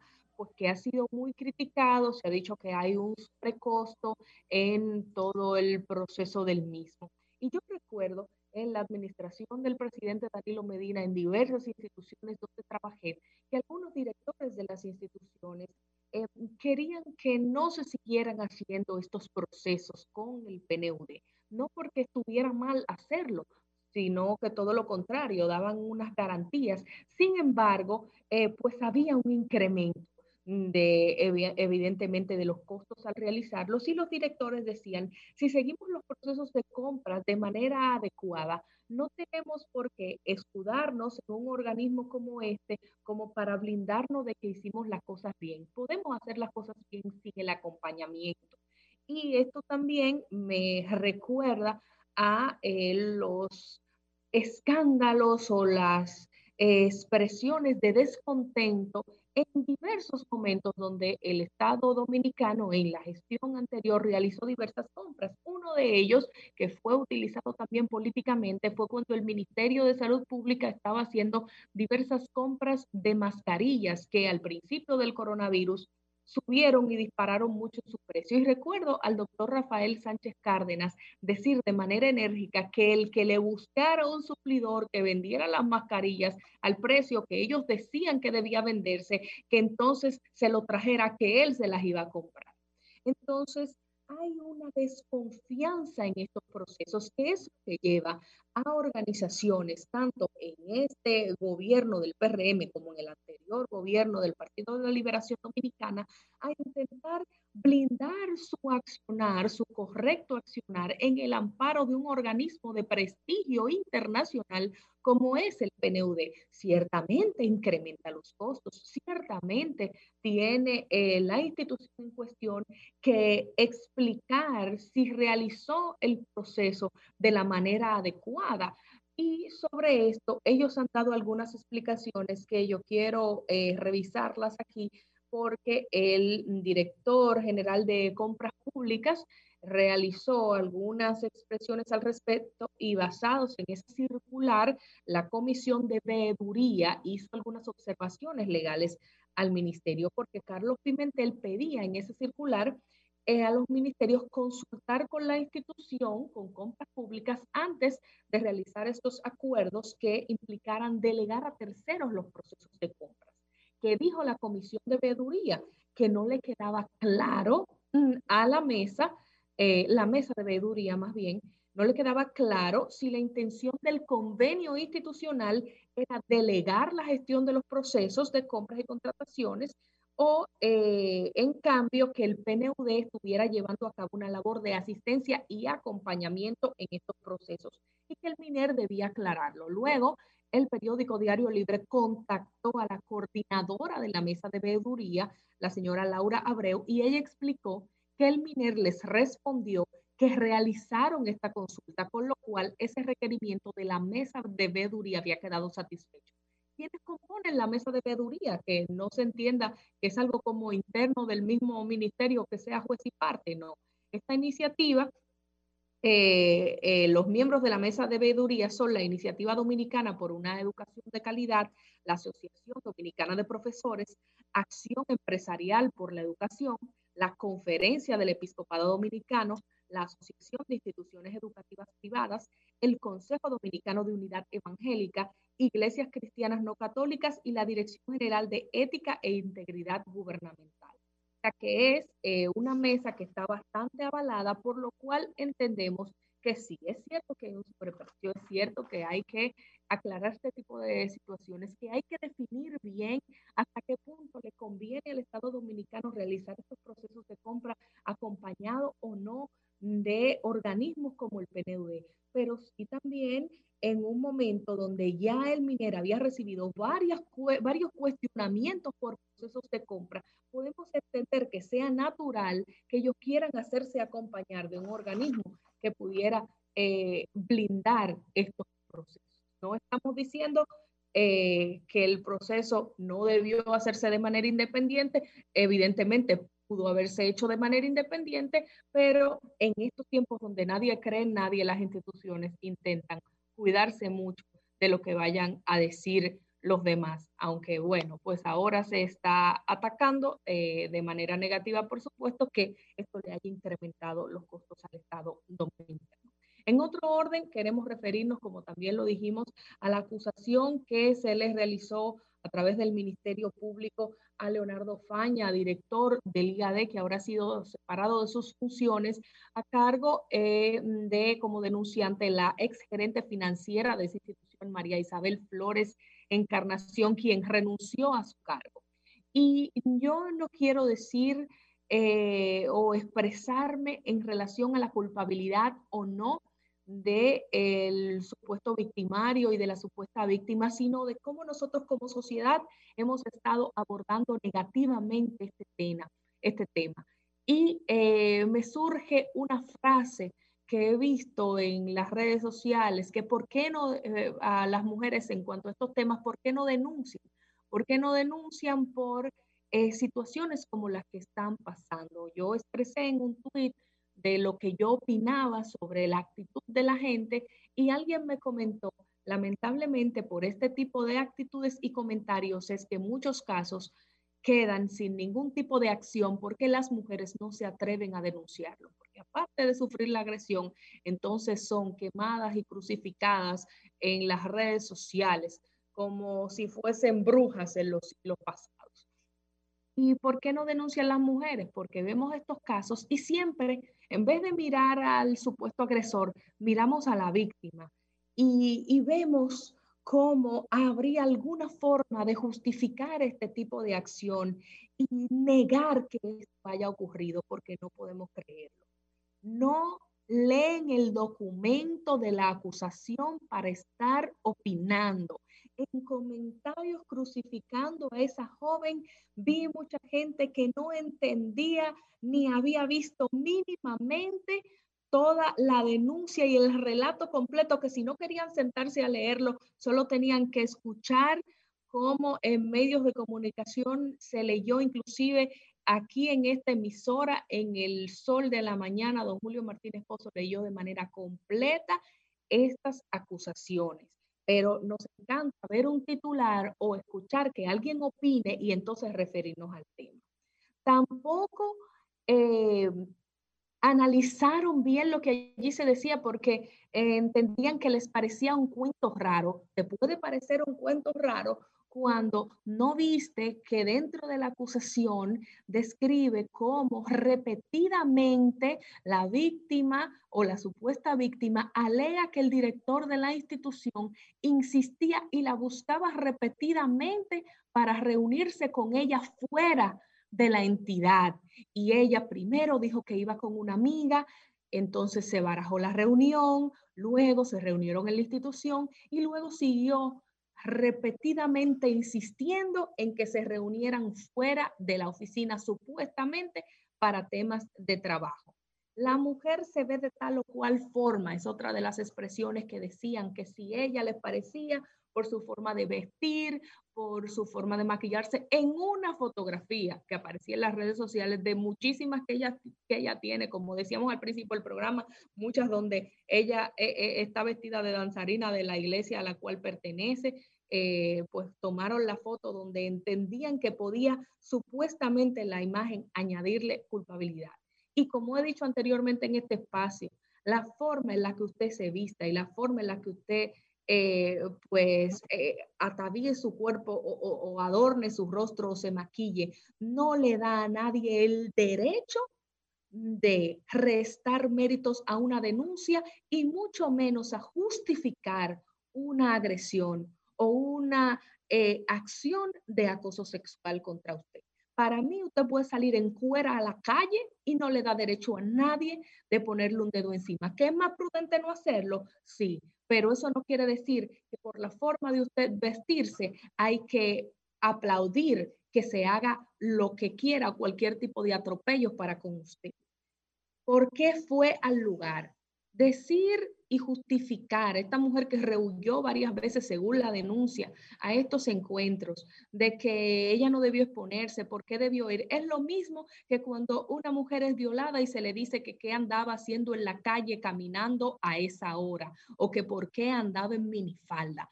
Son justificaciones rastreras para no admitir la culpabilidad o la seriedad de un expediente que luego tiene que analizarse en la justicia si es verídico o no, si la persona es culpable o no, pero no tratar de arrastrar por el suelo la dignidad de esa mujer que está tomando la valentía suficiente de denunciar situaciones como esta. Y por supuesto, todo esto redunda en una frase eh, que me llena de asco, que siempre se dice que la mujer se lo buscó. Y leí muchos comentarios eh, asquerosos donde decían que ella seguro que quería, que ella, lo, que ella persiguió este tipo de situación. Una persona que persiga este tipo de situación no renuncia de una institución. Si hubiese quedado ahí, aprovechando los beneficios que lamentablemente en sociedades como esta dejan usted utilizar sus partes íntimas para ascender laboralmente. Entonces, tenemos que ser un poco más cuidadosos y menos asqueantes a la hora de ver casos como este, de no verlo desde el punto de vista político tampoco, de ver el ser humano, de ver los derechos de los demás. Y aunque parezca que son cosas que no tienen nada que ver, entiendo que esto se relaciona mucho con los discursos públicos que se han estado manejando internacionalmente y cómo las sociedades se están dividiendo en diferencias de opinión.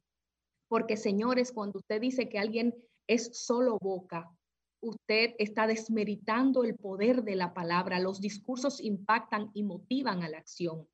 Tenemos una sociedad mundial donde han pasado cosas tan terribles como lo que vimos en el Capitolio de los Estados Unidos. Y por esto, aunque usted entienda que tal vez no tiene nada que ver el caso local con el caso estadounidense, yo entiendo que sí, porque se promovió ese discurso de odio, se promovió ese discurso de segregación y eso impacta directamente en países como el nuestro. Eso impacta directamente en República Dominicana, la manera en que nos conducimos dependiendo del tema que sea para enfrentarnos con los demás.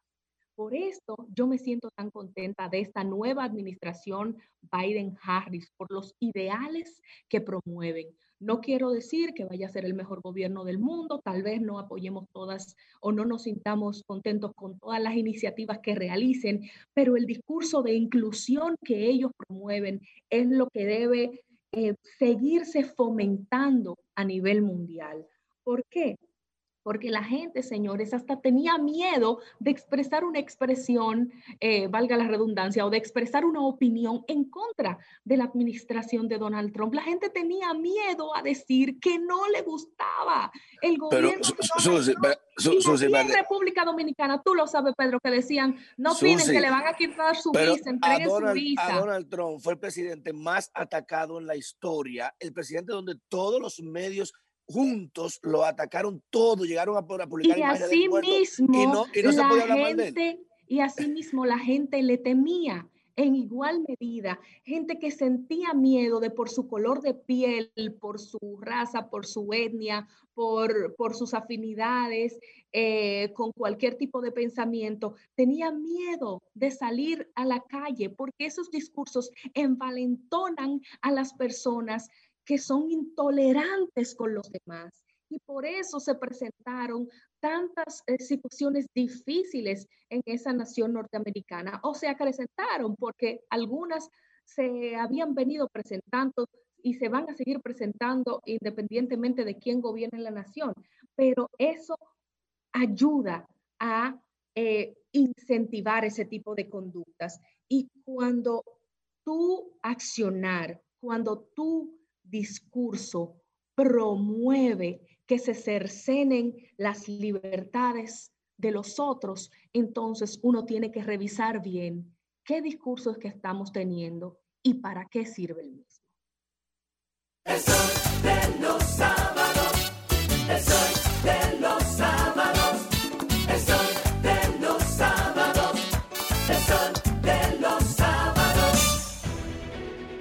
Sol 106.5, la más interactiva. Una emisora RCC Miria. Hay momentos que se quedan con nosotros por toda una vida, como ese desafío que por fin dominas, como ese paso tan importante que das junto a la persona correcta, o como ese primer amigo que nunca deja a tu lado. Así también se quedan los fondos de tu pensión contigo en AFP Popular creemos en esto y por eso trabajamos cada día en fortalecer las bases para el futuro que mereces. AFP Popular, confianza absoluta. Para este sábado, si aciertas con el combo de Supermas, te ganas 280 millones. Si combinas los 6 del loto con el Supermas, te ganas 225 millones. Si combinas los 6 del loto con el más, te ganas 80 millones. Y si solo aciertas los 6 del loto, te ganas 25 millones. Para este sábado, 280 millones. Busca en leisa.com los 19 chances de ganar con el Supermas. Leisa, tu única loto. La fábrica de Millonarios.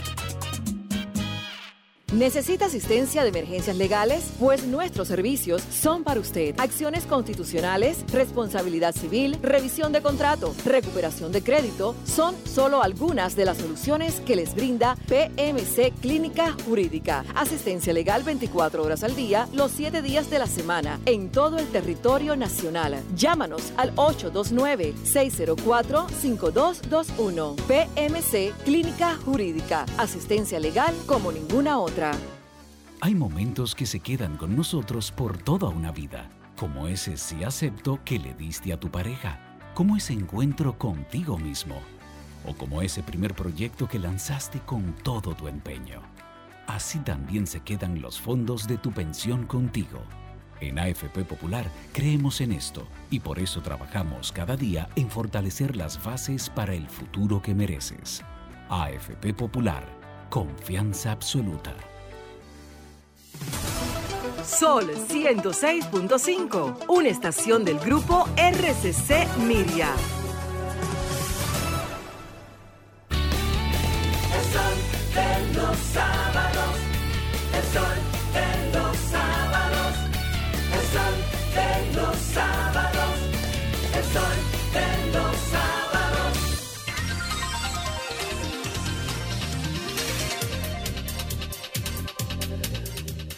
las 8 y 42 de la mañana. desde, desde algún prestigioso hotel no, o destino turístico del este. En hotel no. Está con nosotros, se suma a este team privada. El influencer Pedro Manuel Casal, mira la y pinta, Victoria. mira ese flow, mira esa pinta. Avengers, mi hermano. Pómelo Mire, cuánto bate. Mira eso, Muy buen día, pueblo dominicano. Y de verdad, señores, agradecidos de Dios de estar en vida y salud en estos micrófonos de más interactiva. Tengo varios temas, parece que eso sí coordinados. Pero antes que eso, ya me, cambió al final, tuve que, tengo que resaltar lo de que, hablando de esta nueva administración, en los primeros tres días de la nueva administración de, Kamala Harris, en los primeros tres días de Kamala Harris como presidente, pues oigan las la, la medidas más relevantes que ha tomado. Primero, Pedro, ¿cómo años, Kamala Harris como presidente? La, la, presidenta de Estados Unidos, Kamala Harris. Luego de cuatro la años. La vicepresidenta. No, no, es la presidenta. Bueno, el que entendió, entendió. Pedro Luego tiene razón. Pedro años, tiene razón. Esa es la presidenta. Eres chismoso, Pedro. Sin guerra, sin ningún conflicto y donde se ha producido el mayor retiro de tropas de toda la historia de Estados Unidos en la era moderna, pues una primera medida es devolver a tropas a Siria y a Irak. El primer día firmó esa medida. Nuevamente Estados Unidos volverá, las tropas que habían vuelto el año antepasado, el 2018, volverán ahora a Irak y a Siria. Ahí está, esa es la primera. ¿eh? Ya empiezan los conflictos. Segunda medida, revocar nada más y nada menos que la orden ejecutiva 3240 que había firmado Trump en el 2019, que reducía a la mitad los precios de la insulina y la epinefrina para los pacientes diabéticos en aplicación directa. Dígase que los ahorros, los, los descuentos que reciben las grandes farmacéuticas no lo pudieran usar ellos, sino que se le aplicaran a los pacientes. Y eso redujo el costo de la insulina para los insulina dependientes, para lo que eran epinefrina, para casos de, de y alergias especiales, a un 50% como se le aplicaba. Pues ayer mismo, anteayer mismo, fue revocada esa orden ejecutiva y ya de inmediato van a empezar a subir los precios, supuestamente hasta frizarse en marzo, donde sería revisada otra vez. O sea que ya, van dos do, do lindos faos por ahí, ¿no? ¿verdad? Tres, nada más y nada menos, y me, me sorprende tanto que las mujeres defiendan una administración que le esté quitando cuotas, porque oigan esto, bajo la cuota femenina fue nombrada nada más y nada, digo, nombrado, me excusa, nombrado nada más y nada menos que Rachel Levine, que es un hombre con testículos y pene que se pone eh, peluca, se pone vestidos y tacones y que se autopercibe como mujer. Pues este señor que es transexual, transgénero, eh, fue nombrado bajo cuota femenina como subencargado de salud y él mismo, que porque la gente dice, no, pero es un doctor, hay que, ella es doctora, hay que, está bien, pero vamos a ver su trayectoria. Esa es la misma que está acusado en, en, Pensilvania de haber mandado muchos enfermos de COVID a los ancianatos y esos enfermos hacer una matanza increíble de ancianos, esos orfanatos, en esos ancianatos, pero al mismo tiempo que mandó a esos enfermos para allá, nada más y nada menos, sacó a su madre y la sacó donde estaba en el ancianato, la llevó para su casa para que no se enfermara con los otros enfermos que se iban a morir. Óiganse eso. Y por último, todavía aún mejor, influyendo en las cuotas de la mujer, autorizó que todos los deportes todos los deportes que tengan que tener eh, prestigio financiamiento federal tengan que recibir obligatoriamente a eh, atletas masculinos biológicos que se autoperciban como mujer. O sea que el deporte femenino, esos deportes que la mujer podría tener relevancia, ahora tendrá que competir con un atleta que quizás ha fracasado en el renglón masculino y para querer sobresalir se cree mujer y ahora se mete a pelear con mujeres porque le van a ganar en la madre. O sea que fíjense en esos cinco días las cuotas y eso sin mencionar lo de los baños que también ya se autorizó. O sea que miren con lo que viene esta agenda ideológica que lo que ya en menos de cinco días ha demostrado sacar las uñas, los dientes, los cuchillos y la espada para saber todo lo que vendrá por ahí. Pero miren, ya para entrar en el tema local, y hoy que sucederá lo del minero, es un tema muy preocupante, porque yo lo cuestioné también cuando estaba en ese momento en la alcaldía del Distrito Nacional, el PNUD también asesorando con temas de compras. Y uno de los cuestionamientos que, que, tuve precisamente fue eso de que la ley, la ley no permite una delegación de funciones atribuidas directamente a través de la ley para organismos internacionales. Porque recordemos que el PNUD, aunque esté compuesto por veeduría, por mil cosas, no es un organismo nacional, no es una ONG local, no es una asociación de, de supervisores, nada. Es un organismo internacional.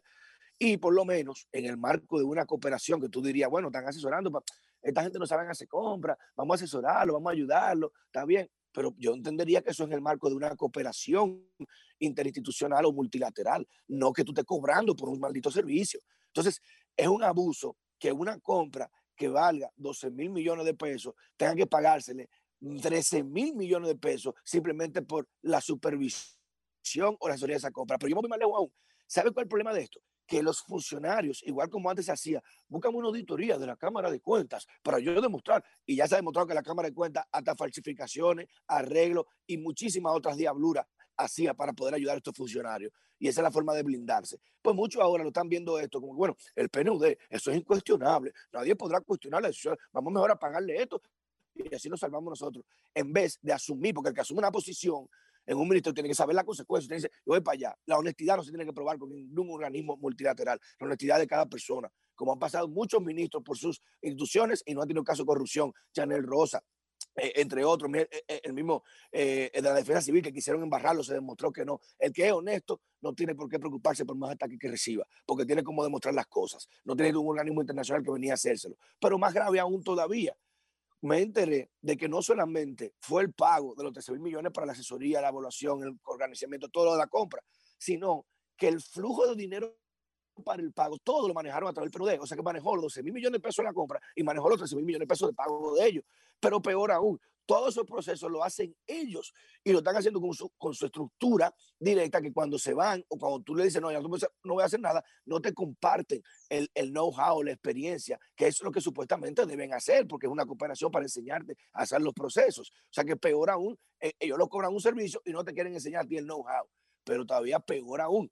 He hablado con técnicos del Ministerio de Educación y de otras instituciones me han dicho que ellos son los que hicieron todo, que esa asesoría, oigan esto, quienes escribían los informes de reportes mensuales, eran ellos, los técnicos de educación, no eran los del PNUD, y se la mandaban al PNUD para que la firmaran la señal y la mandaran para la educación de nuevo. O sea, que quien le hacían el trabajo prácticamente era el mismo educación. Se le está pagando el PNUD nada más por poner un sello, decir así, esto estuvo bien realizado. Pero ¿Y acaso dice eso que el PNUD es infalible? Que esos organismos internacionales no, son dirigidos por humanos y se han demostrado tener muchísimas atrocidades donde sea que operan en Haití, Oxfam, más de 300 casos de violaciones. Están presos de los directivos porque hasta prostitución infantil caían. ¿eh? La, eh, eh, el mismo Fundación Clinton, 500 millones de dólares en Haití. Otras ONG que en Haití acabaron con todo eso. UNICEF ha tenido escándalo mundial también en Senegal. Todos esos organismos son manejados por personas. Y muchas veces personas con pocos escrúpulos precisamente se meten en esos organismos para poder blindarse de una solemnidad que le permita operar sin cuestionamiento. O sea que yo creo que ya aquí hay suficientes procesos y controles, desde compra y contrataciones, que tenemos un Carlos Pimentel ahí que está muy riguroso, desde la Contraloría, desde Hacienda. Hay suficiente, suficiente control. Y la ley de nosotros es bien específica en los procesos, que aquí el problema no es de ley, porque no es que, bueno, no tenemos una ley para hacer las compras bien, porque la corrupción hay un margen, no. Si la ley se aplica, no hay margen a corrupción cuando se llevan los procesos adecuadamente. Y por eso digo, tenemos un Carlos Pimentel ahí. O sea que no creo que hace falta tener que gastar tanto dinero en un momento de crisis como está este país y que está dudándose cada día más en un organismo que es multimillonario, que al mismo tiempo ya es financiado porque es parte de la ONU y el Estado lo financia a través de su cuota para que nos enseñe a nosotros a cómo ser transparente. Yo creo que hay aquí suficientes técnicos, suficientes personas honestas y hay suficientes ojos abiertos hoy en día para evitar que se filtren casos graves de corrupción que yo entiendo, bueno, Roberto Fernández, bueno, un monto tan grande, yo no me atrevo a hacer el proceso comprar yo solo porque es un monto muy grande me van a quemar si sale algo mal. Y ahora vamos a buscar PNUD que yo pague el doble, no importa. Pero creo que ya estamos suficientemente maduros para tratar de ver procesos así fuera del ojo político y tratar de llevarlos de la manera más transparente posible y beneficiosa al interés nacional, donde carajos no se tengan que darle 13 mil millones de pesos a organismo internacional para que nos enseñe a ser serio. Cambio y fuera.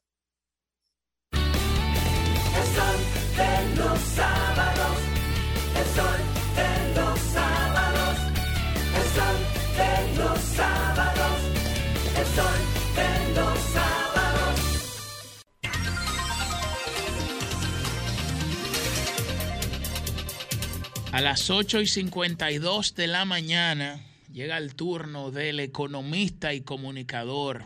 El maestro. Ernesto Jiménez. Muchísimas gracias, Pedro Manuel Casals. Muchísimas gracias, Julio Alberto Martínez. Gracias a todo el equipo del Sol de los Sábados. Sobre todo gracias a ustedes, amigos y amigas, que gentilmente tienen la paciencia de acompañarnos. Ante todo, gracias a Dios, nuestro Padre Todopoderoso, que nos da la vida, nos da la fuerza, el cariño, el intelecto de estar acá en la emisora más escuchada de la República Dominicana, Sol 106.5 FM. Permítanme felicitar a inicios de mi comentario a dos personas muy queridas por mi familia, dos personas que son de aquellos que aportan a la sociedad dominicana por su accionar y también aportan en las redes y en los medios de comunicación nacional. Me refiero a la doctora Kirsis Cabreja, quien felicito por motivos de su cumpleaños el pasado 21 de enero, una mujer trabajadora, política y diplomática que le sirve a la República Dominicana desde el extranjero, pero que sé muy bien que querría estar aquí en su propia patria. Y saludos también y felicitaciones por motivos de su cumpleaños al periodista y comunicador Michael Cleto, amigo de mi padre, amigo de mi familia, la voz más alta de Villa Mella, a quien ustedes pueden escuchar en Rumba 98.5 FM en el programa Tomando el Pulso que dirige el doctor Domingo Jiménez. Rumba, una emisora de RCC Media. Felicidades a ambos por su cumpleaños. Miren, hay una historia de la antigüedad clásica muy recurrente, pero que tiene una lección muy importante, sobre todo para la vida política y fue lo que aconteció en la casa del que era en ese momento Pontífices Máximos, Cayo Julio César, cuando su esposa y su madre oficiaron una fiesta sagrada llamada Fiesta de la Bonadea. Esta fiesta era tan solo permitida para mujeres y estaba prohibido que entraran hombres a dicha celebración a la buena diosa, como pudiese traducirse al español. Pero el pícaro Publio Claudio, Publio Claudio, corrijo, entró a dicha celebración infringió esa norma sagrada porque él estaba enamorado de la esposa de César, llamada Pompeya, nieta del ex dictador Sila. Y Publio Clodio entró detrás de Pompeya. Y cuando las mujeres se dieron cuenta de que este hombre estaba en una fiesta sagrada solo para mujeres, eh, se armó el escándalo, se enteró la sociedad romana, se terminó la celebración en ese mismo instante y el pontífice Maximus, Julio César, decidió divorciarse de Pompeya. Si, si, fuera hoy, si, fuera hoy Ernesto, le, dice que es discriminatorio porque los transgéneros pueden entrar a cualquier, a cualquier baño también. Estamos hablando de un suceso de hace más de 2100 años, imagínense, hace más de 2050 años aproximadamente. Pero bueno, Julio César decide divorciarse de Pompeya por esta indiscreción, por esta falta de candidez. Y cuando se le cuestionó por qué quien infringió la norma fue Publio Clodio. Pero, pero el César responde luego de que se le cuestiona y dice, la esposa del César debe de estar por encima de todas dudas. La esposa del César no debe tan solo ser casta, sino que también debe aparentar. Esa fue la excusa histórica de Julio César para divorciarse de Pompeya.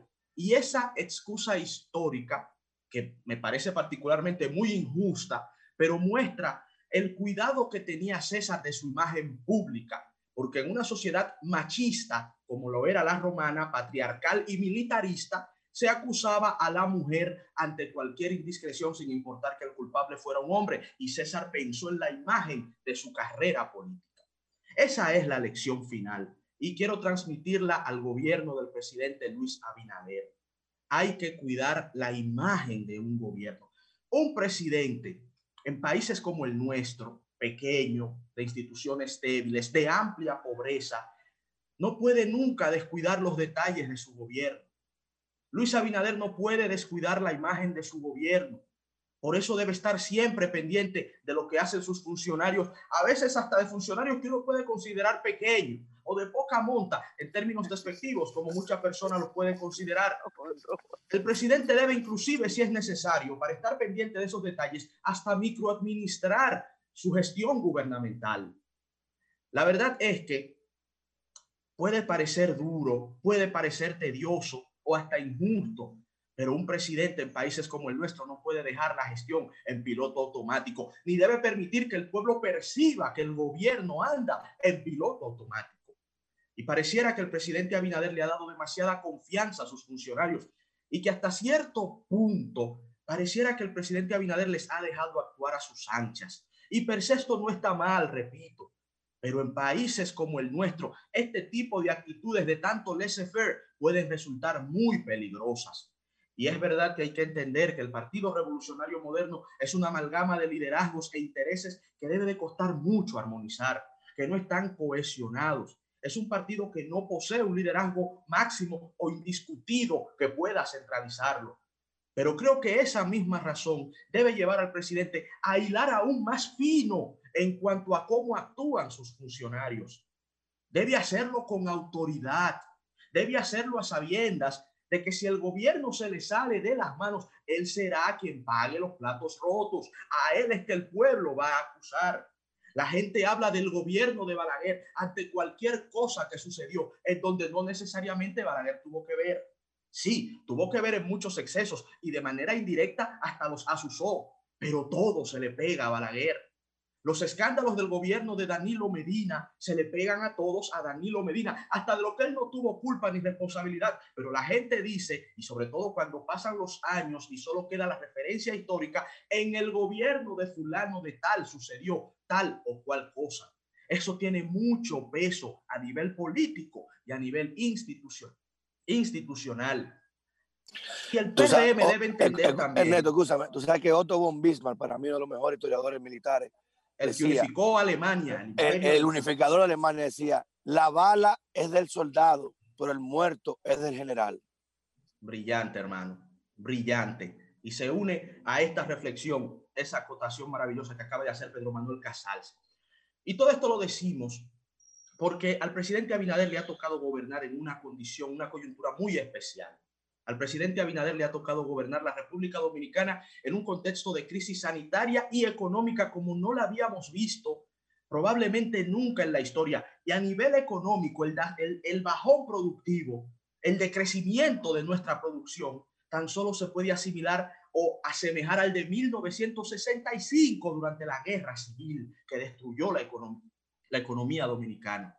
Este es un contexto en donde el margen de error es mínimo en donde los ánimos de la población no están para dar mucho chance o espacio a errores, en donde la gente está caldeada, en una sociedad que cambió con redes sociales y en donde todas estas manifestaciones de ira y de desasosiego, la gente lo expresa en las redes y esto tiene un peso profundo hasta en la gobernabilidad democrática. Ustedes se pueden preguntar, ¿por qué estamos haciendo esta reflexión? Es muy sencillo de entender. En los últimos cinco meses, los primeros cinco meses del presidente Abinader, cumplió cinco meses el 16 de enero pasado, en los últimos cinco meses de vida democrática, que repito, son a su vez los primeros cinco meses del presidente Abinader, se han generado numerosos escándalos que no tan solo lesionan la imagen del gobierno, que es un gobierno nuevo, sino que también pueden erosionar una base social que de por sí ya es endeble, porque recuerden que el PRM ganó por una coyuntura muy especial de la división del Partido de la Liberación Dominicana y de que una parte del pueblo dominicano estaba buscando lo que sea que pudiera ser posible salir del danilismo y del PLD del poder. Eso no lo podemos olvidar. Y esa coyuntura especial, vinculado a lo que nosotros explicamos de la crisis económica, debe hacer que se tenga más cuidado aún con cinco meses de gobierno en donde se han generado tantos escándalos que uno ni siquiera entiende de dónde salen. Y hagamos un breve recuento. Recordemos, empezando el gobierno, un director de recursos humanos del Ministerio de Salud Pública fue cancelado por un caso de supuesta venta de nombramientos. Oiga cómo, cómo se inició con ese escándalo.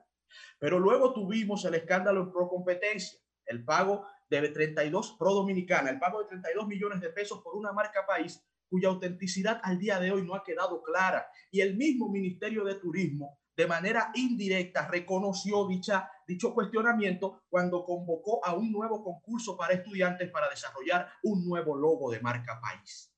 Pero luego tuvimos el caso de Tony Peña Guava, que la verdad puso un nuevo de dinosaurio, con esto de regalarle 100 millones de pesos a un grupo de 70 artistas, en donde muchos de estos, en la misma foto, recuerden la fotografía de Mozart La Para, tenía un reloj que, un reloj que superaba con creces el monto que a él le entregaron. Sí, sí, sí. Va de 6 millones, dime. Imagínate, un Rolex que superaba seis veces el monto que a él le entregaron. Ahí está el detalle, repito. Ahí está la imagen. Ahí está el mensaje. Luego, la directora de Ética e Integridad Gubernamental, doña Milagros Ortiz Bosch, emitió una declaración, y de esto hace un par de meses ya, de que se estaban investigando al menos cuatro casos de corrupción. Pero no olvidemos el caso de la ex ministra de la Juventud, se le puede catalogar como la ministra efímera, Kingsberly Taveras, quien Ya, luego de su buena declaración jurada de bienes, sí, porque Kingsberly duró creo que tres meses y algo en el cargo. No creo que haya un precedente con un ministro de la Juventud en, en algo como eso que le sucedió lamentablemente a ella, pero luego de su declaración jurada de bienes y de aquella fatal entrevista eh, que todos recordamos, y unos bienes que todavía El no se sabe bien de dónde El salieron. nurietazo. Claro, la periodista Nuria Piera le hizo una entrevista que la dejó muy mal parada a esa ex ministra. Pues bueno, tuvo que salir del cargo. Y contrataciones públicas, inclusive le suspendió el registro de proveedores del Estado. Y las informaciones que tenemos es de que se encuentra todavía bajo investigación ese caso. Que hay un proceso abierto por, un- por ese Así tema es. de cumplir contrataciones. Entonces, hermano, demasiados casos, pero continuamos. El Ministerio de Interior y Policía informó la cancelación de 52 empleados de la Dirección de Armas. ¿Por qué los cancelaron? Acorde a una información que otorgó el mismo Ministerio de Interior y Policía. Eso no fue nada que ningún periodista haya descubierto, ni ningún escándalo que salió a flote por un lío interno. No, no, no, el mismo ministerio lo anunció. Bueno, los cancelaron acorde al mismo Ministerio de Interior y Policía porque estaban negociando con el otorgamiento de permisos para el porte y tenencia de armas de fuego. Ah, pero no termina aquí la historia. En una semana, durante la semana pasada, dos casos gravísimos de corrupción le ponen la guinda al pastel de un comentario que tiene todo el ánimo de ser constructivo, tiene todo el ánimo de que el presidente Abinader abra los ojos y revise qué es lo que está pasando. Son solo cinco meses. Y en la semana pasada, el caso que destapó la periodista Alicia Ortega sobre una nómina abultada y botellas injustificables con montos incalificables en la Comisión Presidencial de Apoyo al Desarrollo Barrial. Y peor aún, tenemos el caso de la acusación por agresión sexual contra el director del Instituto Agrario Dominicano, hoy suspendido, el, el ingeniero Leonardo Faña. Una acusación muy grave realizada por María Isabel Flores y un tema en el cual nos pronunciamos ya a inicios de este programa diciendo que esperamos que impere la ley y que sea la decisión de un juez quien determine la responsabilidad o no en un incidente tan terrible y tan grave para Faña y para el gobierno dominicano. Todo esto, señores, hace que uno se pregunte, y con esto voy culminando, ¿qué es lo que está pasando? A este ritmo de casos de irregularidades e e indelicadezas atroces, a este paso, no importa, amigos y amigas, cuán serio pueda ser un presidente de la República, el pueblo sencillamente no lo va a exculpar, no lo va a absolver, no lo va a desligar de las malas acciones de su gobierno porque nadie niega ni nadie pone en duda las buenas intenciones del presidente. Creo que ni sus adversarios más enconados se atreverían a negar que el presidente Luis Abinader está intentando sacar a este país de la crisis. Y así lo pienso yo, y así lo apoyo yo y lo apoya el pueblo dominicano. Pero la realidad es que cada escándalo que sale a flote de erosiona y lesiona la calidad moral de este gobierno, que de por sí, repito, tiene una base social muy compleja y tiene que entender el desafío que representan las redes sociales, en donde una pequeña llama lanzada en las redes te puede quemar toda la aldea, te puede poner en peligro hasta la gobernabilidad tan necesaria para el desarrollo económico y la paz social. Por eso insistimos en que el presidente Abinader debe estar al tanto de cada detalle de su gobierno y no debe nunca temblarle el pulso para enviar mensajes contundentes de que no tolerará tropelías, de que no tolerará sinvergüencerías y mucho menos actos de corrupción en su gobierno. La persecución contra la corrupción debe ser preventiva. Si tiene que sentarlos a todos y dar un golpe fuerte sobre la mesa en una actitud viril, enhiesta, debe hacerlo. Si tiene que ponerlos en cintura, si tiene que llamarlos ante la primera sospecha, debe hacerlo. Porque luego de que sale a flote, aunque la institucionalidad permita que se persiga la corrupción, aunque la gente pueda ver de que es verdad, hay actos de corrupción, es casi inevitable, pero el gobierno lo lleva a la justicia. Eso es muy importante porque desincentiva la impunidad. Pero también se debe evitar, porque a nivel político el mensaje es nefasto y las consecuencias pueden ser fatales para un gobierno que apenas tiene cinco meses. Y si se permite que esa bola de nieve siga tomando cuerpo, mañana no habrá fuerza alguna que detenga la marea social que genera un pueblo que se siente defraudado o engañado por quienes deberían representar un cambio a lo malo que nosotros desde este espacio denunciamos se hizo en el gobierno del Danilato que dirigió Danilo Medina. Hacemos esta advertencia constructiva porque la democracia necesita que el presidente Abinader tenga éxito porque la salud del pueblo dominicano necesita imperiosamente que el presidente Luis Abinader tenga éxito y porque creemos que todavía se está a tiempo de controlar este proceso, señor presidente. Ponga en cintura a sus funcionarios, ponga atención a su gobierno y créame, presidente, que el pueblo dominicano se lo agradecerá con creces. de los sábados.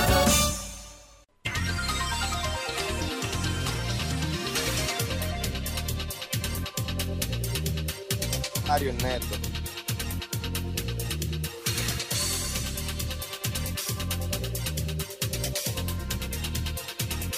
Y ocho minutos. Y ahora, ay papá, el hombre que está, mira, más duro que la mole.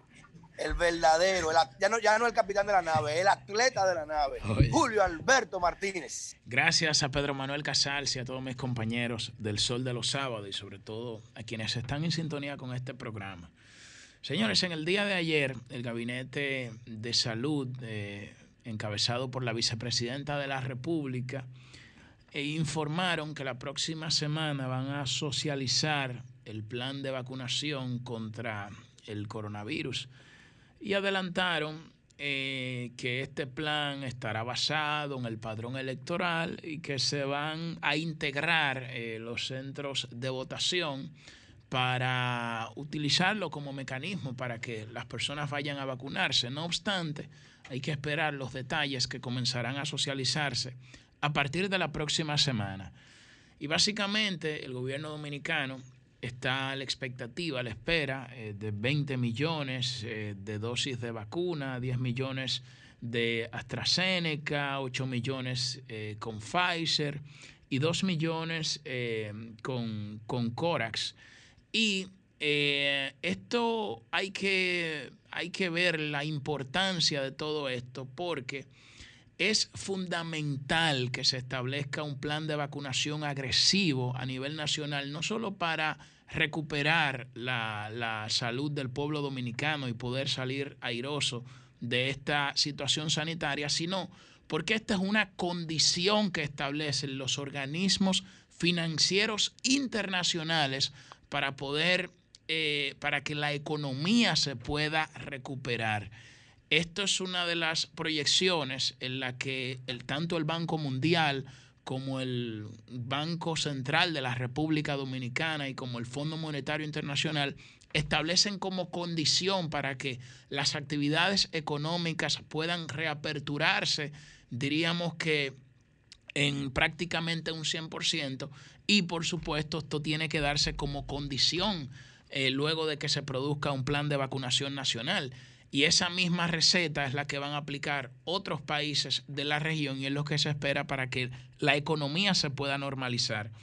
Y también otro aspecto importante eh, que se debe tomar en cuenta para la recuperación de la economía es la recomendación de los propios organismos financieros internacionales, que dicen que por cada porcentaje, por cada un por ciento que se invierte en infraestructura, por cada un por ciento del presupuesto que se invierte en infraestructura, se pueden crear, eh, la economía puede crecer un 2.7% y se pueden generar, esta por supuesto proyección la hacen a nivel global, entre 20 y 33 millones de puestos de trabajos. Señores, y esto es importante que se tome en cuenta en un contexto donde la economía dominicana diríamos que inicia eh, de manera muy tímida el camino hacia la recuperación, que el gobierno necesita hacer inversiones importantes en obras de infraestructura. Y entre la receta que recomiendan los organismos financieros internacionales en ninguna establecen y hablan de que hay que priorizar reducción del déficit fiscal, de que hay que recortar gastos en aspectos importantes y que lo que es todo lo contrario, lo que incentivan es al incremento del gasto público, lo que se proyecta es que esto no solo estamos, lo estamos viendo en la República Dominicana, sino a nivel global, un incremento de la deuda, de hecho el promedio de, la deuda pública con relación al Producto Interno Bruto en América Latina ha ascendido, producto de esta crisis sanitaria, a un 62% con relación al Producto Interno Bruto. Y yo entiendo que esto es importante que los hacedores de políticas públicas en el país lo tomen en cuenta. ¿Por qué? Porque el Banco Central eh, recientemente publicó un informe que se titula eh, Retos y Perspectivas de la Economía Dominicana para el año 2021. Y en este informe se resalta, diríamos, que lo positivo que ha sido, o la, la, diríamos, parte de, de los sectores de la economía que se han ido recuperando de manera gradual. Y de hecho, diríamos que en función de la expectativa, eh, que se, se, proyecta un crecimiento económico de un 6%. Y si esto se contrapone con lo que ocurrió en el año 2020, que ha sido una, eh, una contracción de la economía de un 6%, entonces nosotros diríamos que estaríamos recuperando el ritmo de crecimiento que teníamos previo a la situación sanitaria. Ahora, aunque estas proyecciones son, diríamos, muy optimistas que hace el, el, Banco Central de la República Dominicana, están condicionadas bajo, los, bajo las dos recomendaciones que han hecho los organismos financieros internacionales. Primero, que se garantice el plan de vacunación y segundo, que se hagan inversiones de manera agresiva en infraestructura. Y me parece que yo creo que esta será una, una, este será un aspecto importante que el gobierno de la República Dominicana tiene que tomar en cuenta y que, y que no puede, eh, o sea, que no puede permitirse el lujo de, de, de intentar recortes del gasto público en un momento donde la economía no ha repuntado del todo y nosotros tenemos ejemplos de sobra de lo que ocurrió en Europa en el año 2008 con la crisis eh, financiera global, cuando algunos países del sur priorizaron la reducción del déficit fiscal, mientras que otros países como Alemania lo que hicieron fue que pusieron el acelerador en, la, en el incremento del gasto público, en el incremento de la inversión, y esto provocó que unos países salieran más rápidos de la crisis que otros países. Entonces yo creo que son lecciones que el gobierno dominicano debe prever, que el gobierno dominicano tiene que tomar en cuenta y sobre todo eh, que nosotros como país tenemos que todos contribuir a impulsar. porque necesitamos eh, reaperturar la economía, pero con moderación, con sentido común, protegiendo la salud de los dominicanos, pero eh, eh, necesitamos reaperturar la economía y en ese sentido se han ido tomando algunas medidas importantes. Pero reitero, reitero, señores, que esto es fundamental para nosotros poder reaperturar la economía y para que nuestro país pueda retomar una vez más la senda del crecimiento económico. Cambio fuera. El sol de los sábados. El sol de los sábados. El sol de los sábados. El sol de los sábados. Sol 106.5, la más interactiva. Una emisora RCC Miria. Hay momentos que se quedan con nosotros por toda una vida, como ese sí acepto que le diste a tu pareja, como ese encuentro contigo mismo, o como ese primer proyecto que lanzaste con todo tu empeño. Así también se quedan los fondos de tu pensión contigo. En AFP Popular creemos en esto y por eso trabajamos cada día en fortalecer las bases para el futuro que mereces. AFP Popular, confianza absoluta. É Este lunes 25 de enero, quédate en casa, disfrutando y reviviendo los mejores momentos del Jackset en una transmisión que no te puedes perder con la participación del galán del merengue, Eddie Herrera. Sintonízanos a las 10 de la noche por Sol 106.5 y solfm.com. A las 11 de la noche por Telefuturo, Canal 23. Y a las 12 de la medianoche por Teleuniverso, Canal 29. Este lunes 25 de enero, Eddie Herrera. Quédate en casa con lo mejor del Jackson. Que clonen tu risa y tu entusiasmo, pero no tu cédula para hacer compras fraccionadas por Internet en violación de la legislación penal vigente y el decreto 402-05. El registro único aduanero RUA protege tus derechos como comprador personal y también tu identidad. Haz el proceso y ayúdanos a preservar tus beneficios. Accede al portal de aduanas, pestaña Servicios, sección Introducción o desde la página de tu courier. Cuando completes el formulario, recuerda activar el RUA desde el correo que recibirás como confirmación. Dirección General de Aduanas, de tu lado y más abierta que nunca. Para este sábado, Si aciertas con el combo de Supermas, te ganas. 280 millones. Si combinas los 6 del loto con el Supermas, te ganas. 225 millones. Si combinas los 6 del loto con el más, te ganas. 80 millones. Y si solo aciertas los 6 del loto, te ganas. 25 millones. Para este sábado, 280 millones. Busca en leisa.com los 19 chances de ganar con el Supermas. Leisa, tu única loto, la fábrica de millonarios. Hay momentos que se quedan con nosotros por toda una vida, como ese desafío que por fin dominas, como ese paso tan importante que das junto a la persona correcta, o como ese primer amigo que nunca deja a tu lado. Así también se quedan los fondos de tu pensión contigo. En AFP Popular creemos en esto y por eso trabajamos cada día en fortalecer las bases para el futuro que mereces. AFP Popular, confianza absoluta. Sol 106.5, una estación del grupo RCC Miria.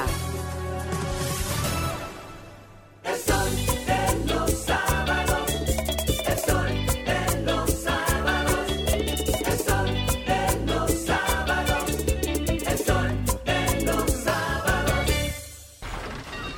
Comunícate 809-540-1065.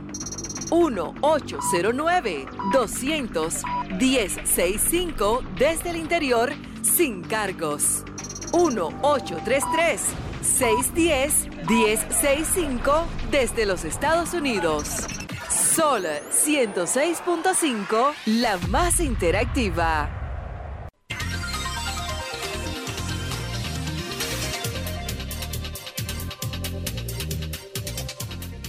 9 y 20 de la mañana, entrevista estelar que se nos avecina.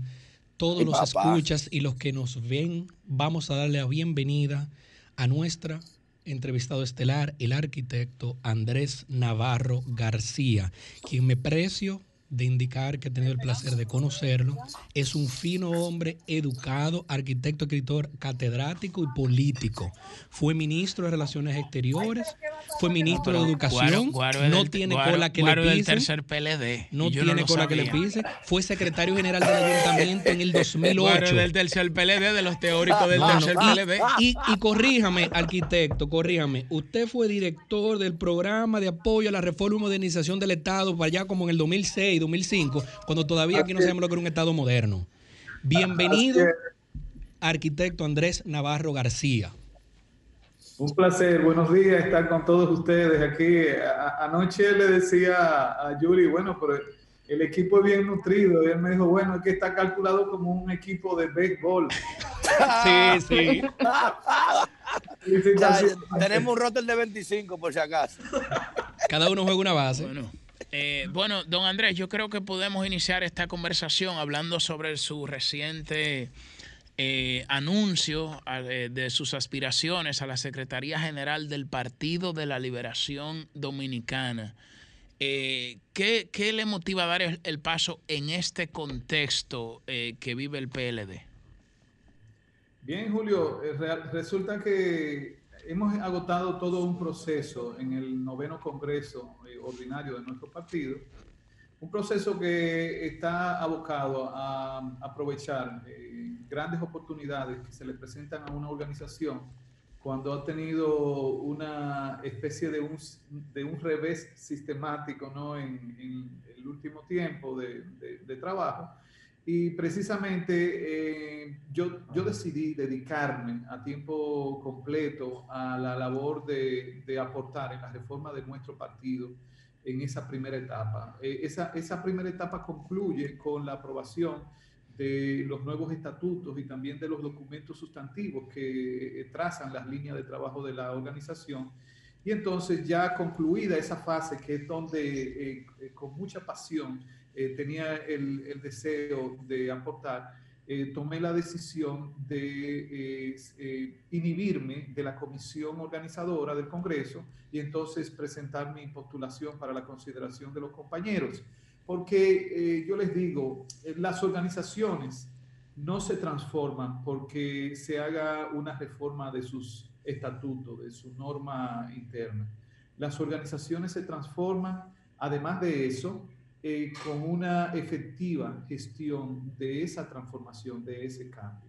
Y eh, estoy eh, decidido, si soy seleccionado como secretario general, a dedicarme completamente, a concentrar mi, mi mente y, y, mi espíritu en ejecutar ese proyecto de partido que hemos aprobado en los estatutos. Eso no lo puede hacer un secretario general solo, pero él, él debe ser el animador, el coordinador del equipo ejecutivo en toda la estructura del partido que lleve a cabo la reforma. Y precisamente ese es mi propósito. Don Andrés, Don Andrés para que este proceso eh, pueda realizarse de manera fructífera y el Partido de la Liberación Dominicana pueda eh, beneficiarse de esas transformaciones que usted señala, el modelo de escogencia debe ser lo más transparente posible. Se ha criticado mucho eh, cómo van a ser escogidos tanto el presidente del partido como también el secretario general, cómo realmente es el modelo, porque hay muchos miembros de la base del partido. Y José La Luz, que aspira a la Secretaría General, eh, ha cuestionado eh, ese método de escogencia de tanto del presidente como del secretario general del partido. Crítico, José La Luz ha indicado que es antidemocrático y replica los vicios que se supone intentan superar. Bien, eh, eh, Susi, Ernesto, miren, eh, les comento. Primero, la transparencia no tiene que ver con el modo de, de votación, de selección de autoridades. Eh, hay lo que se llama el voto universal y hay lo que se llama el voto calificado en todas las organizaciones y en todos los estados del mundo. Eh, la bruma que se ha querido eh, esparcir acusando de opacidad el proceso que hemos llevado por el hecho de que el voto universal no se aplique en esta ocasión es injusta. Eh, todo el mundo tiene derecho a hacer sus críticas, a hacer sus planteamientos, pero lo que han hecho algunos compañeros es desproporcionado, injusto e injustificable por las siguientes razones. El PLD durante toda su historia, lo que, lo que podríamos llamar la primera etapa del PLD, estuvo basado su democracia y su transparencia, ese PLD que fue diseñado por el profesor Juan Bosch, a quien se apela ahora de, de manera permanente, usó siempre el voto calificado. Nosotros éramos un partido de eh, organismos y el voto de las bases solamente se limitaba al interior de su organismo de base, que era el comité de base. De ahí para adelante eran votos orgánicos. Y eso era una estructura que hoy en día también pudiera funcionar. No podemos decir que ese esquema de votación es de los años 70, porque hoy en día las democracias eh, eh, europeas todas se manejan con votos cualificados, y especialmente los partidos europeos. El, último partido que ha hecho una convención en Europa, que es la Unión eh, Democristiana de Alemania, el presidente y el secretario general lo escogen mil delegados, un organismo que ellos tienen de mil delegados. Y no hay cuestionamiento. ¿Por qué? Por, por la siguiente razón. Y en el caso nuestro, todavía más justificado. Una vez el PLD deja de ser un partido de cuadro y pasa a ser un partido de masa, se abre al voto universal para la eh, selección del presidente, el secretario general y los miembros del comité central. Pero es importante que ustedes sepan que en la base del partido no votan los miembros, nunca han votado los miembros. ¿Saben que los presidentes de comité intermedio son electos por un voto calificado, que son los presidentes de comité de base? Esos presidentes de comité de base, que son los que van a escoger en este contexto al comité central, en todos los estatutos del partido de, a partir del 2001, han estado escogiendo a los presidentes de comité intermedio. Y los presidentes intermedios, ¿sabes que a quién escogen? A los municipales, a los provinciales. En el PLD siempre ha estado el voto calificado. Ahora, ¿por qué razón en esta ocasión la plenaria del partido, que es el máximo organismo estatutario de toma de decisión, decidió hacer lo siguiente? Ratificar el voto universal para la selección del presidente y el secretario general y el comité central pero también aprobar un dispositivo transitorio en medio de este contexto de limitaciones para que en este momento sea un voto calificado que elija a estas autoridades. Al comité central lo elegirán los eh, alrededor de 200 mil presidentes de comités de base, que son una expresión. Yo he escuchado el epíteto de que los presidentes del comité de base son una élite en el PLD. Por Dios, los presidentes de comité de base son los cuadros reales del partido. No son miembros simplemente, son los militantes del partido. Y en esta ocasión, de manera transitoria, se le ha dado la potestad de que ellos escojan a los miembros del comité central. ¿Qué más legitimidad que esa y transparencia puede tener una organización en, la República Dominicana? Pero, pero André, André una preguntita sencilla. Eh, si, si quizás, uh, eso, eso está hermoso lo que tú estás planteando, hermoso. Si quizás no hubiese estado en el contexto de una derrota electoral, de una división de un partido y de un cuestionamiento directo ir de manera eh, consecuente a las autoridades de ese partido. Quizás si no hubiese estado en esa circunstancia, esta elección se hace normal, por mayoría así, voto cualificado y no pasa ni más ni menos porque es un proceso normal del partido. Pero ah, tú sabes muy bien y citaste ejemplos de, de democracias europeas que allá, cuando el partido tiene una derrota, cuando el partido sufre una gran división o, o baja, peor aún, cuando pierde el poder, eh, lo primero que hacen las autoridades es o llamar a nueva, convocar a nuevas elecciones para nuevas autoridades y renunciar o deponer su cargo. Entonces, no se vería esto como que se está tratando de, postergar o proteger a las autoridades bajo este método de elección en vez de abrirlo a las bases para que digan si están conformes o no con la actuación de sus autoridades. Eso unido, Pedro, brevemente, porque es importante unir todo eso que tú brillantemente expones al hecho de que se ratificaron todos los miembros del Comité Central. Exacto. Y se apostó por otra receta que he cuestionado a lo largo de los años, que viene desde el 2001 hasta la fecha, 20 años, ratificando a los mismos e incrementando la matrícula de los máximos organismos, lo que pone en peligro hasta la funcionabilidad del organismo. Porque, corrígeme Andrés, creo que el Comité Central ahora tendría más de 1.100 miembros, ¿no? Sí, Tendría que sesionar en el estadio Félix Sánchez, entonces. cuéntanos tu parecer de esa pregunta de Pedro, unida a los elementos que le agrego. Bien, lo, que plantea Pedro, que, que eh, eh, eh, es una lógica correcta de pensamiento, hay que contextualizar precisamente porque el partido ahora está en, una, en un mar de turbulencia, en, un proceso de eh, entender que ya no es un partido oficialista, que es un partido ahora de oposición. Y eso genera trauma. ¿eh? No podemos olvidar que las organizaciones son personas. Por sí. ¿Qué pasa? Que nuestro partido, ustedes han visto, que ha eh, experimentado previo a las elecciones un proceso de división de salida paulatina de una parte de su membresía. ¿Qué quiere decir? Que hoy, más que nunca, tenemos una, un padrón electoral muy convulso, muy inestable, donde no hay garantía del debido, eh, del eh, manejo adecuado de ese padrón. Con mucho más razón, debe tomarse una medida transitoria que blinde, que garantice la idoneidad del proceso y la, y la misma transparencia, porque un padrón... Tiene sentido, tiene sentido.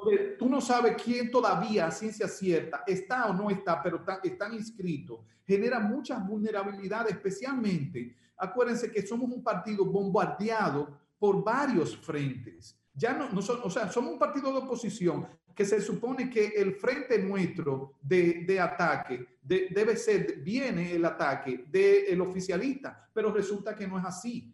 Entonces, en un contexto de esa naturaleza, los partidos tienen que tomar decisiones tácticas inteligentes, porque el voto cualificado para este momento no es una decisión estratégica, es una decisión táctica en función a lo que más le conviene a la vida de la organización.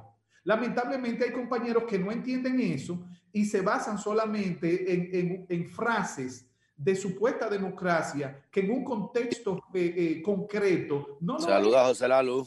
Sí, y por otro lado, sí, por, otro lado, es importante, Ernesto, no enchinche, Pedro. Eh, entender que la decisión que ha tomado la plenaria de mantener a los actuales miembros del Comité Central es la mayor... Que eh, tienen 20 años sin someterse a la base. Sí, es cierto, eso, eso, no lo podemos negar, eso precisamente ha sido uno de los males que hemos eh, arrastrado en los últimos años. Pero ¿qué pasa? Que en este contexto, esos dirigentes que son los más conocidos en el partido, si nosotros lo pusiéramos a, ser sometido a la elección con el mismo número del comité central que teníamos antes, la probabilidad de que las nuevas generaciones accesen al, al comité central se reducían al mínimo. ¿Y qué pasó? En la plenaria se entendió que el comité central no podía ser un organismo de ese tamaño, había que ampliarlo, había que hacerlo más horizontal, más representativo del territorio. Entonces se tomó la decisión, oigan bien qué, qué decisión inteligente de la plenaria, mantener a los actuales en este momento con un, eh, con un dispositivo transitorio, abrir las puertas del Comité Central a, los, a la cara del partido que está dentro del Estado, que son los alcaldes. Ya los congresistas son parte del comité central. Pero la única cara que tiene el partido en el Estado, en el, en el ámbito de lo ejecutivo, son los alcaldes. Eso, se tomó. Ustedes que son autoridades electas, que pasaron también por primarias, que por eso, eh, Susi, en términos de democracia, esta gente que está entrando desde las alcaldías, desde el Congreso, es gente que ha pasado por varios procesos de escrutinio, de, de, de votación de elección. Y por otro lado, vamos a abrir a 300 plazas más, que déjeme decirle, cuando ustedes evalúan la edad promedio de los cerca de mil candidatos que se inscribieron para las 400, las 300 posiciones, eh, no, llega, no pasan del 40 años de edad.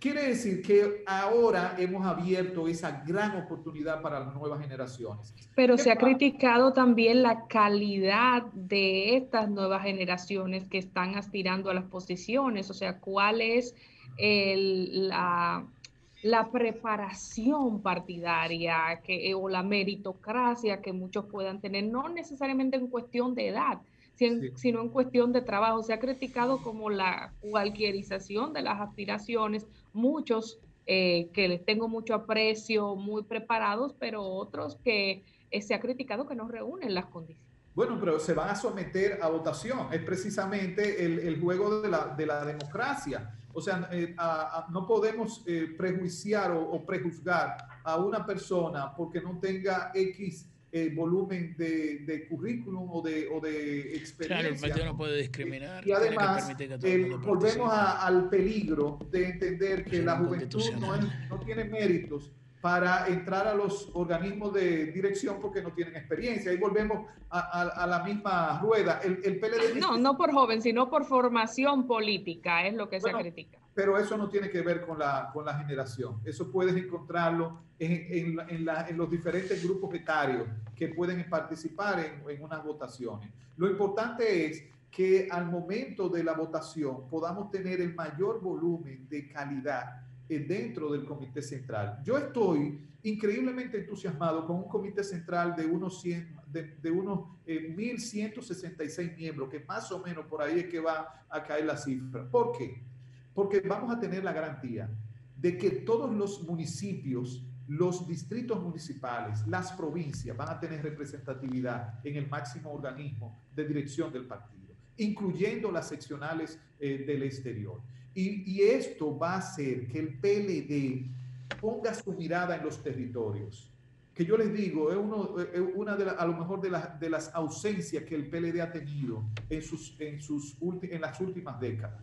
Ahora vamos a volver al territorio con este liderazgo que va a estar incorporado. Será necesario, claro, está, establecer un reglamento, por eso que decía Ernesto ahorita, cómo vas a manejar un organismo de esa magnitud. Entonces, vamos a, debemos hacer un reglamento que permita sesionar, en, tener sesiones regionales del Comité Central y que esto pueda fluir a asambleas periódicas ya amplias, en un espacio aquí en Santo Domingo o, en el Cibao, que eh, eh, pueda sesionar completo. Pero lo importante es que la vida cotidiana del Comité Central ahora puede, puede ser más territorializada con funciones específicas locales a los miembros del Comité Central. E, e, es un gran reto que tiene el PLD, pero va a tener una dirección más horizontal y esto genera más transparencia, más participación y estoy seguro más también eficiencia en la, en la vida política de nuestra organización. Arquitecto, brevemente, si le entendemos bien, corríjame esto para los que nos escuchan y nos ven. Es decir, que en este proceso democrático, vía unas elecciones internas para elegir estas nuevas autoridades que convivirían con las ya que se quedan o fueron reconfirmadas en el PLD, podemos decir que un joven de 24 años que haya tenido sus varios años de permanencia y membresía en el PLD puede aspirar y esto representaría quizás un cambio más allá del tradicional de dedo, ponme a fulano porque yo lo conozco. O sea, si es así, yo creo que ningún partido grande ha permitido que gente de tal juventud pudiera aspirar a este tipo de cargo, porque la Fuerza del Pueblo, porque es nuevo, tuvo un proceso quizás rápido y pudiera decirse también accidentado y y el PRM, al escindirse del PRD, todavía tenía un proceso interno y básicamente también fue no abierto democráticamente. Es decir, que esto sería algo nuevo, si lo estamos entendiendo lo que usted nos dice. Sí, yo, entiendo que esta es una gran oportunidad que se abre eh, para el PLD al eh, crear estas condiciones. Fíjense, en los estatutos anteriores se establecía eh, al menos una membresía de 10 años para poder aspirar al Comité Central. Eso se redujo a la mitad, apenas cinco años. Quiere decir que un joven de 18 años que haya entrado al PLD, eh, con 23 años, ya está habilitado para eh, ser eh, sometido a, las elecciones de cara al Comité Central. Y esto es una, una gran oportunidad. Y por otro lado, pues no solamente es estar en el Comité Central, luego el gran reto va a ser cómo eh, eh, reglamentamos la operatividad y las funciones de cada uno de los miembros del Comité Central. Gran parte de los jóvenes que están participando lo están haciendo por el voto eh, nacional. Nosotros tenemos dos, dos tipos de, de, votaciones, un voto nacional que es por acumulación en todo el territorio y un voto local que es por la demarcación donde está el organismo que pertenece el candidato la gran parte de los jóvenes pues están es por el voto eh, nacional. ¿Y esto qué quiere decir? Que son jóvenes que, eh, su experiencia ya en el partido le han dado un roce, eh, ya sea gracias a la tecnología, a los medios, o ya sea al tipo de función que él ha asumido en las campañas electorales, un roce con todo el territorio y conoce gente en todo el país. Eso le va a generar oxígeno a la dinámica interna del partido. Y por eso yo, les digo, eh, eh, es sumamente democrático, pero también transparente el proceso que ha estado llevando la comisión organizadora. Toda la, eh, tramitología la conoce el, el, público en general, e incluso la militancia, la trazabilidad de las tomas de decisiones. Están evidenciadas en la, en la plataforma, o sea, porque eso deja una huella por donde quiera que pase cualquier decisión o cualquier propuesta. Entonces, eh, hemos vivido realmente una experiencia aleccionadora en términos de uso de la tecnología para poder tanto hacer la transformación del partido como este proceso de, votación. Don Andrés, ya fuera del, tema del, del, partido per se, para culminar, quisiéramos saber cómo transformar al PLD desde la Secretaría General. ¿Cuáles son sus propuestas? Eh, bueno, Yuri, la, Secretaría General es el ejecutivo del partido y eh, eh, en tanto ejecutivo es el responsable de la vida orgánica de la, de la institución del Partido de la Liberación Dominicana. Por eso es que mi planteamiento es que si soy seleccionado como secretario general en un plazo de 30 días, de, perdón, de, de tres meses, 90 días estaré eh, presentando al comité central, al comité político y al comité central, pues una propuesta de plan estratégico de desarrollo institucional del PLD. Esa propuesta para que pueda materializarse, porque la finalidad de ese plan eh, estratégico será materializar, llevar a la práctica el mandato estatutario de la transformación del partido. Porque miren, Muchas veces en el PLD se han dado cambios estatutarios, pero después no se aplican esas reformas. Y el reto de Andrés Navarro como secretario general sería llevarla a cabo en el plazo máximo de dos años. Y esto eh, eh, se, se, trabajará en seis ejes, que entiendo que son los seis ejes determinantes en la vida de un partido político, para que sea efectivo. Es el eje de gestión política, eje de gestión electoral, eje de gestión eh, de organización organizativa, eje de gestión administrativa o institucional, eje de gestión técnica y eje de gestión eh, social. Con esos tres, eh, seis ejes, yo estoy seguro que nosotros materializamos la reforma. Ahora bien, para que esa transformación sea sostenible y no se trunque, no, no quede fraccionada en el camino, no muera en el intento, es indispensable tener cuatro características del proceso de transformación, que sea en términos institucionales legal, porque debe estar basado en la constitución, en las leyes eh, eh, vinculadas a los partidos y también en los nuevos estatutos.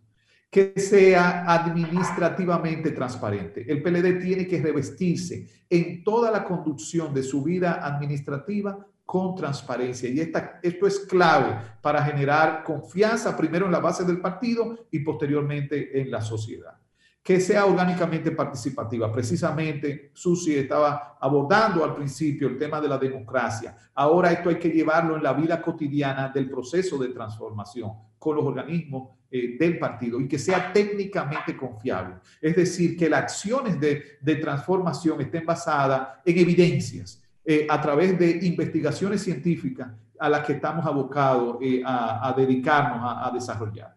De manera que, Yuri, con, con, con, ese espectro de acciones, todo en el marco de un plan eh, estratégico que sea integral con esos seis ejes y que sea sostenible con estas cuatro características últimas que mencioné.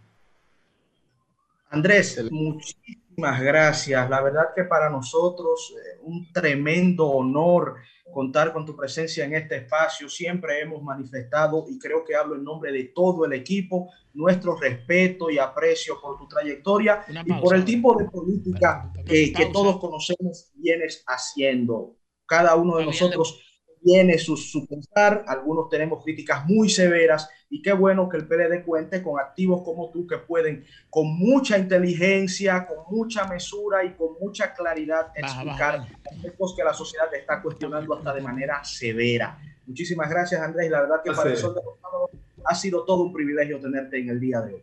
Feliz resto del sábado, es un placer. Gracias, gracias. ¿Qué tal si hablamos ahora con el pueblo, Julio Alberto? Pero primero un breakcito Vamos y volvemos ahora. Así es, cambio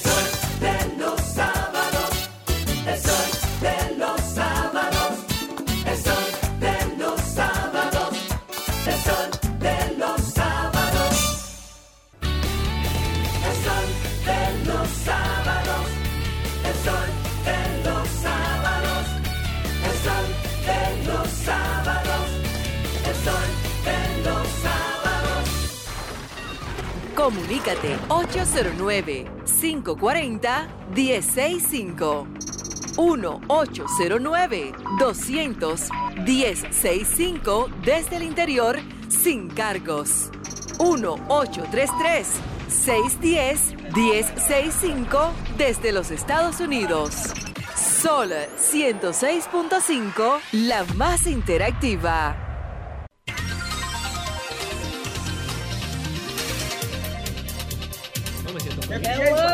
Vamos a tomar varias llamadas. Buenos días, Estamos con la gente, Julio, el calmado. ¿Su nombre dónde lo llama? Merán de aquí, de los Guaricanos. Un abrazo para todos. Guarícano, ¿cómo está eso? Todo bien, por aquí se está trabajando. Se Amén. están macheando algunas calles que, que estaban en malas condiciones pero eso lo está haciendo, ¿tú sabes quién? Mm. El alcalde Carlos Guzmán, un hombre trabajador y tiene este municipio. Amigo del Me- neto. Me gustaría que ustedes hicieran una panorámica por aquí para que ustedes vean y confirmen la realidad de este municipio, que es un municipio que, que vertiginosamente va creciendo y, y, y- y gracias a Dios tenemos un alcalde que está haciendo un trabajo excelente, hermano. Pasen muy buenos días y feliz fin de semana. Gracias, hermano. Talento ¿Cuáles serían bueno que los lo dejaron ir. Para una invitación a Santo Domingo Norte. Buenos días. Gestiona adelante. eso, gestiona eso. ¿Tu nombre dónde lo llama? Que no hemos hecho un programa acá, ni, ni en la esquina de la emisora, hay que hacer algo. Ni en el parqueo. eh. Adelante. Adelante, está al aire. Tu nombre y de dónde, por favor, la escuchamos. Julio, no corta. Buenos oye, días, oye, dale, vamos arriba, levántense. Pedro, levántense, vamos como a dice una que- amiga. Pedro, vamos a hacer un programa especial desde donde tú te encuentras. Pedro, que, que, que por dónde tú Ah, andas, me aquí preguntan. hay poca señal, no creo que podamos, hay poca señal. Vamos a tomar la llamada. Buenos días, adelante. Siguiente llamada. Buenos días, le habla Rosa María Rivera. ¿De dónde nos habla? Adelante, De Rosa María. los Cerros de Buenavista Primera. Usted le dice a ese señor que llamó ahora que le diga al alcalde que venga aquí a la Junta de Vecinos, a donde está la cancha, para que vea las condiciones que hay ahí. Atención, Yo estoy aquí en la calle 22 al doblar. Bueno, ahí está su denuncia. Ahí está 22, hecha su denuncia, Carlos Guzmán. Vaya por allá a la calle 22. Que Por la venga aquí a mi casa, a la calle 22, número 7. En la cancha. A donde Rosa Bueno. María Rivera. Rosa María Rivera la tiró Ahí a está, 90 ahí en la esquina de adentro. Buenos días, adelante. Adelante. Buenos días, Manuel de Manuel Rodríguez. Nueva Jersey. ¿Cómo está, don Manuel? ¿Cómo estamos, Internacional. ¿Cómo está Jersey City, Princeton y Cherry Hill? Interesantes esas llamadas Bien internacionales. frío. Sí, le Está bien frío por allá. Eh, sí. Yo pensando ayer que en vez de, de Jaque pensar cómo modificar, abaratar los precios del pasaporte y algunos documentos, que sean más accesibles, que el dominicano tenga más facilidad, ponerse a hablar de impuestos en medio de un estado de emergencia mundial, de una Sí. pandemia. El corazón es que te lo Como grande. que estos, estos funcio- estos funcionarios son piches de piconazo, no la llegan al plazo, señor. Dejen trabajar a Luis Abinader tranquilo. Creo yo que es lo que se debe de hacer. Él se retractó ya, él se retractó. Tú, tú lo tienes en una piscina y vida y se ahoga de lo pesado que lo tiene. pues. Es que no puede ser. adelante. Diablo. Aló, saludos. Vamos con la siguiente ¿Su nombre dónde lo llama? Saludos, buen día equipo. Sí, ¿de dónde nos Adelante. Cuarto bate, mi respeto para ti. Mi cariño, hermano, un Que abrazo. deje caer algo. En relación a la ponencia del señor Navarro, yo, mi humilde opinión es que si en el PLD hay tantos infiltrados para ser determinante una elección de su comité central, entonces el partido no tiene razón de ser. Pasen buen día. Bueno, bueno. Buenos días, compadre. adelante. Wow, Buenos días, ay, adelante. madre. Adelante. Pero está haciendo ejercicio, Pedro. jogging. Buenos días, adelante. Sí, le, le habla Julio Martínez de Orlando. Adelante. Hey, Orlando. Florida. Eh, sí, eh, eh, para recordarle, compañero Navarro, lo del Comité Central, que tiene 20 años, nunca han bajado a la base, y nadie lo conoce. Entonces, ¿cómo van a hacer un trabajo si no trabajan? Yo tengo 46 años en el partido, soy fundador del partido. Y, y para tú juntar- juntarse con una gente de esa, tienes que hacer una campaña fuerte que le den dinero a ellos para ellos bajar. Con dinero solamente es que ellos van. ¿En qué intermedio usted está? Yo estoy en. Ya. No, no, no, eso que dice el compañero, eso es Es verdad. verdad, ¿no? eso es verdad. eh. ¿Sabes Eso es verdad. para llamar la atención a las autoridades. Aunque, aunque, aunque me duele, porque mi partido, ¿tú sabes cómo le dicen? Los anónimos del Comité Central. Uy, Entonces ay, ellos, ay, ellos, no, ellos que no. y, no funcionan son de, y no son de Wikileaks eso. Y, na- y lo que y lo que están Eh, adentro son, son, son aguacates, son morados. neto. O sea, los que se quedaron adentro, cuando, El lo- neto, cuando neto. no tengan dinero, se van a ir para, para el otro lado. Bueno. ¿Esta su opinión? Julio. Última ¿Dónde llamada. está última llamada. grande, nadie quiere. Buenos días. Claro, adelante. Eh, con relación a todos estos cuartos que le está dando el gobierno al PNUD, eh, primero, eh, yo entiendo que el gobierno debería confiar en sus funcionarios y en la verduría que se, que se, en la comisión esta de, de vigilar por los recursos del, del Estado. Eh, pero además, Nadie confía en nadie ya. pero vamos, vamos a suponer que eso tenían temor de que, se, que, de que hubiera corrupción y se robaran unos millones, se quedaran unos millones. Pero para que se lo roba el PNUD, que se lo robaran algunos dominicanos que por lo menos iban a boronear aquí en el país. Ay, mi madre, qué llamada, qué esa. Ernesto. Es verdad. Ernesto. se quedaban aquí. A la se pregunta, aquí los a la pregunta, a la pregunta y Ernesto. cierra. ¿Ustedes quieren mi pregunta? Sí, A sí. la pregunta. Ey. Ocho vale más que Ey. mil palabras. Pásese por una bomba de combustible en esta mañana. No, no, cambio fuera. Eh. La noche a mí me dijo que llega el amanecer, que en el cielo se anuncia la salida del astro rey,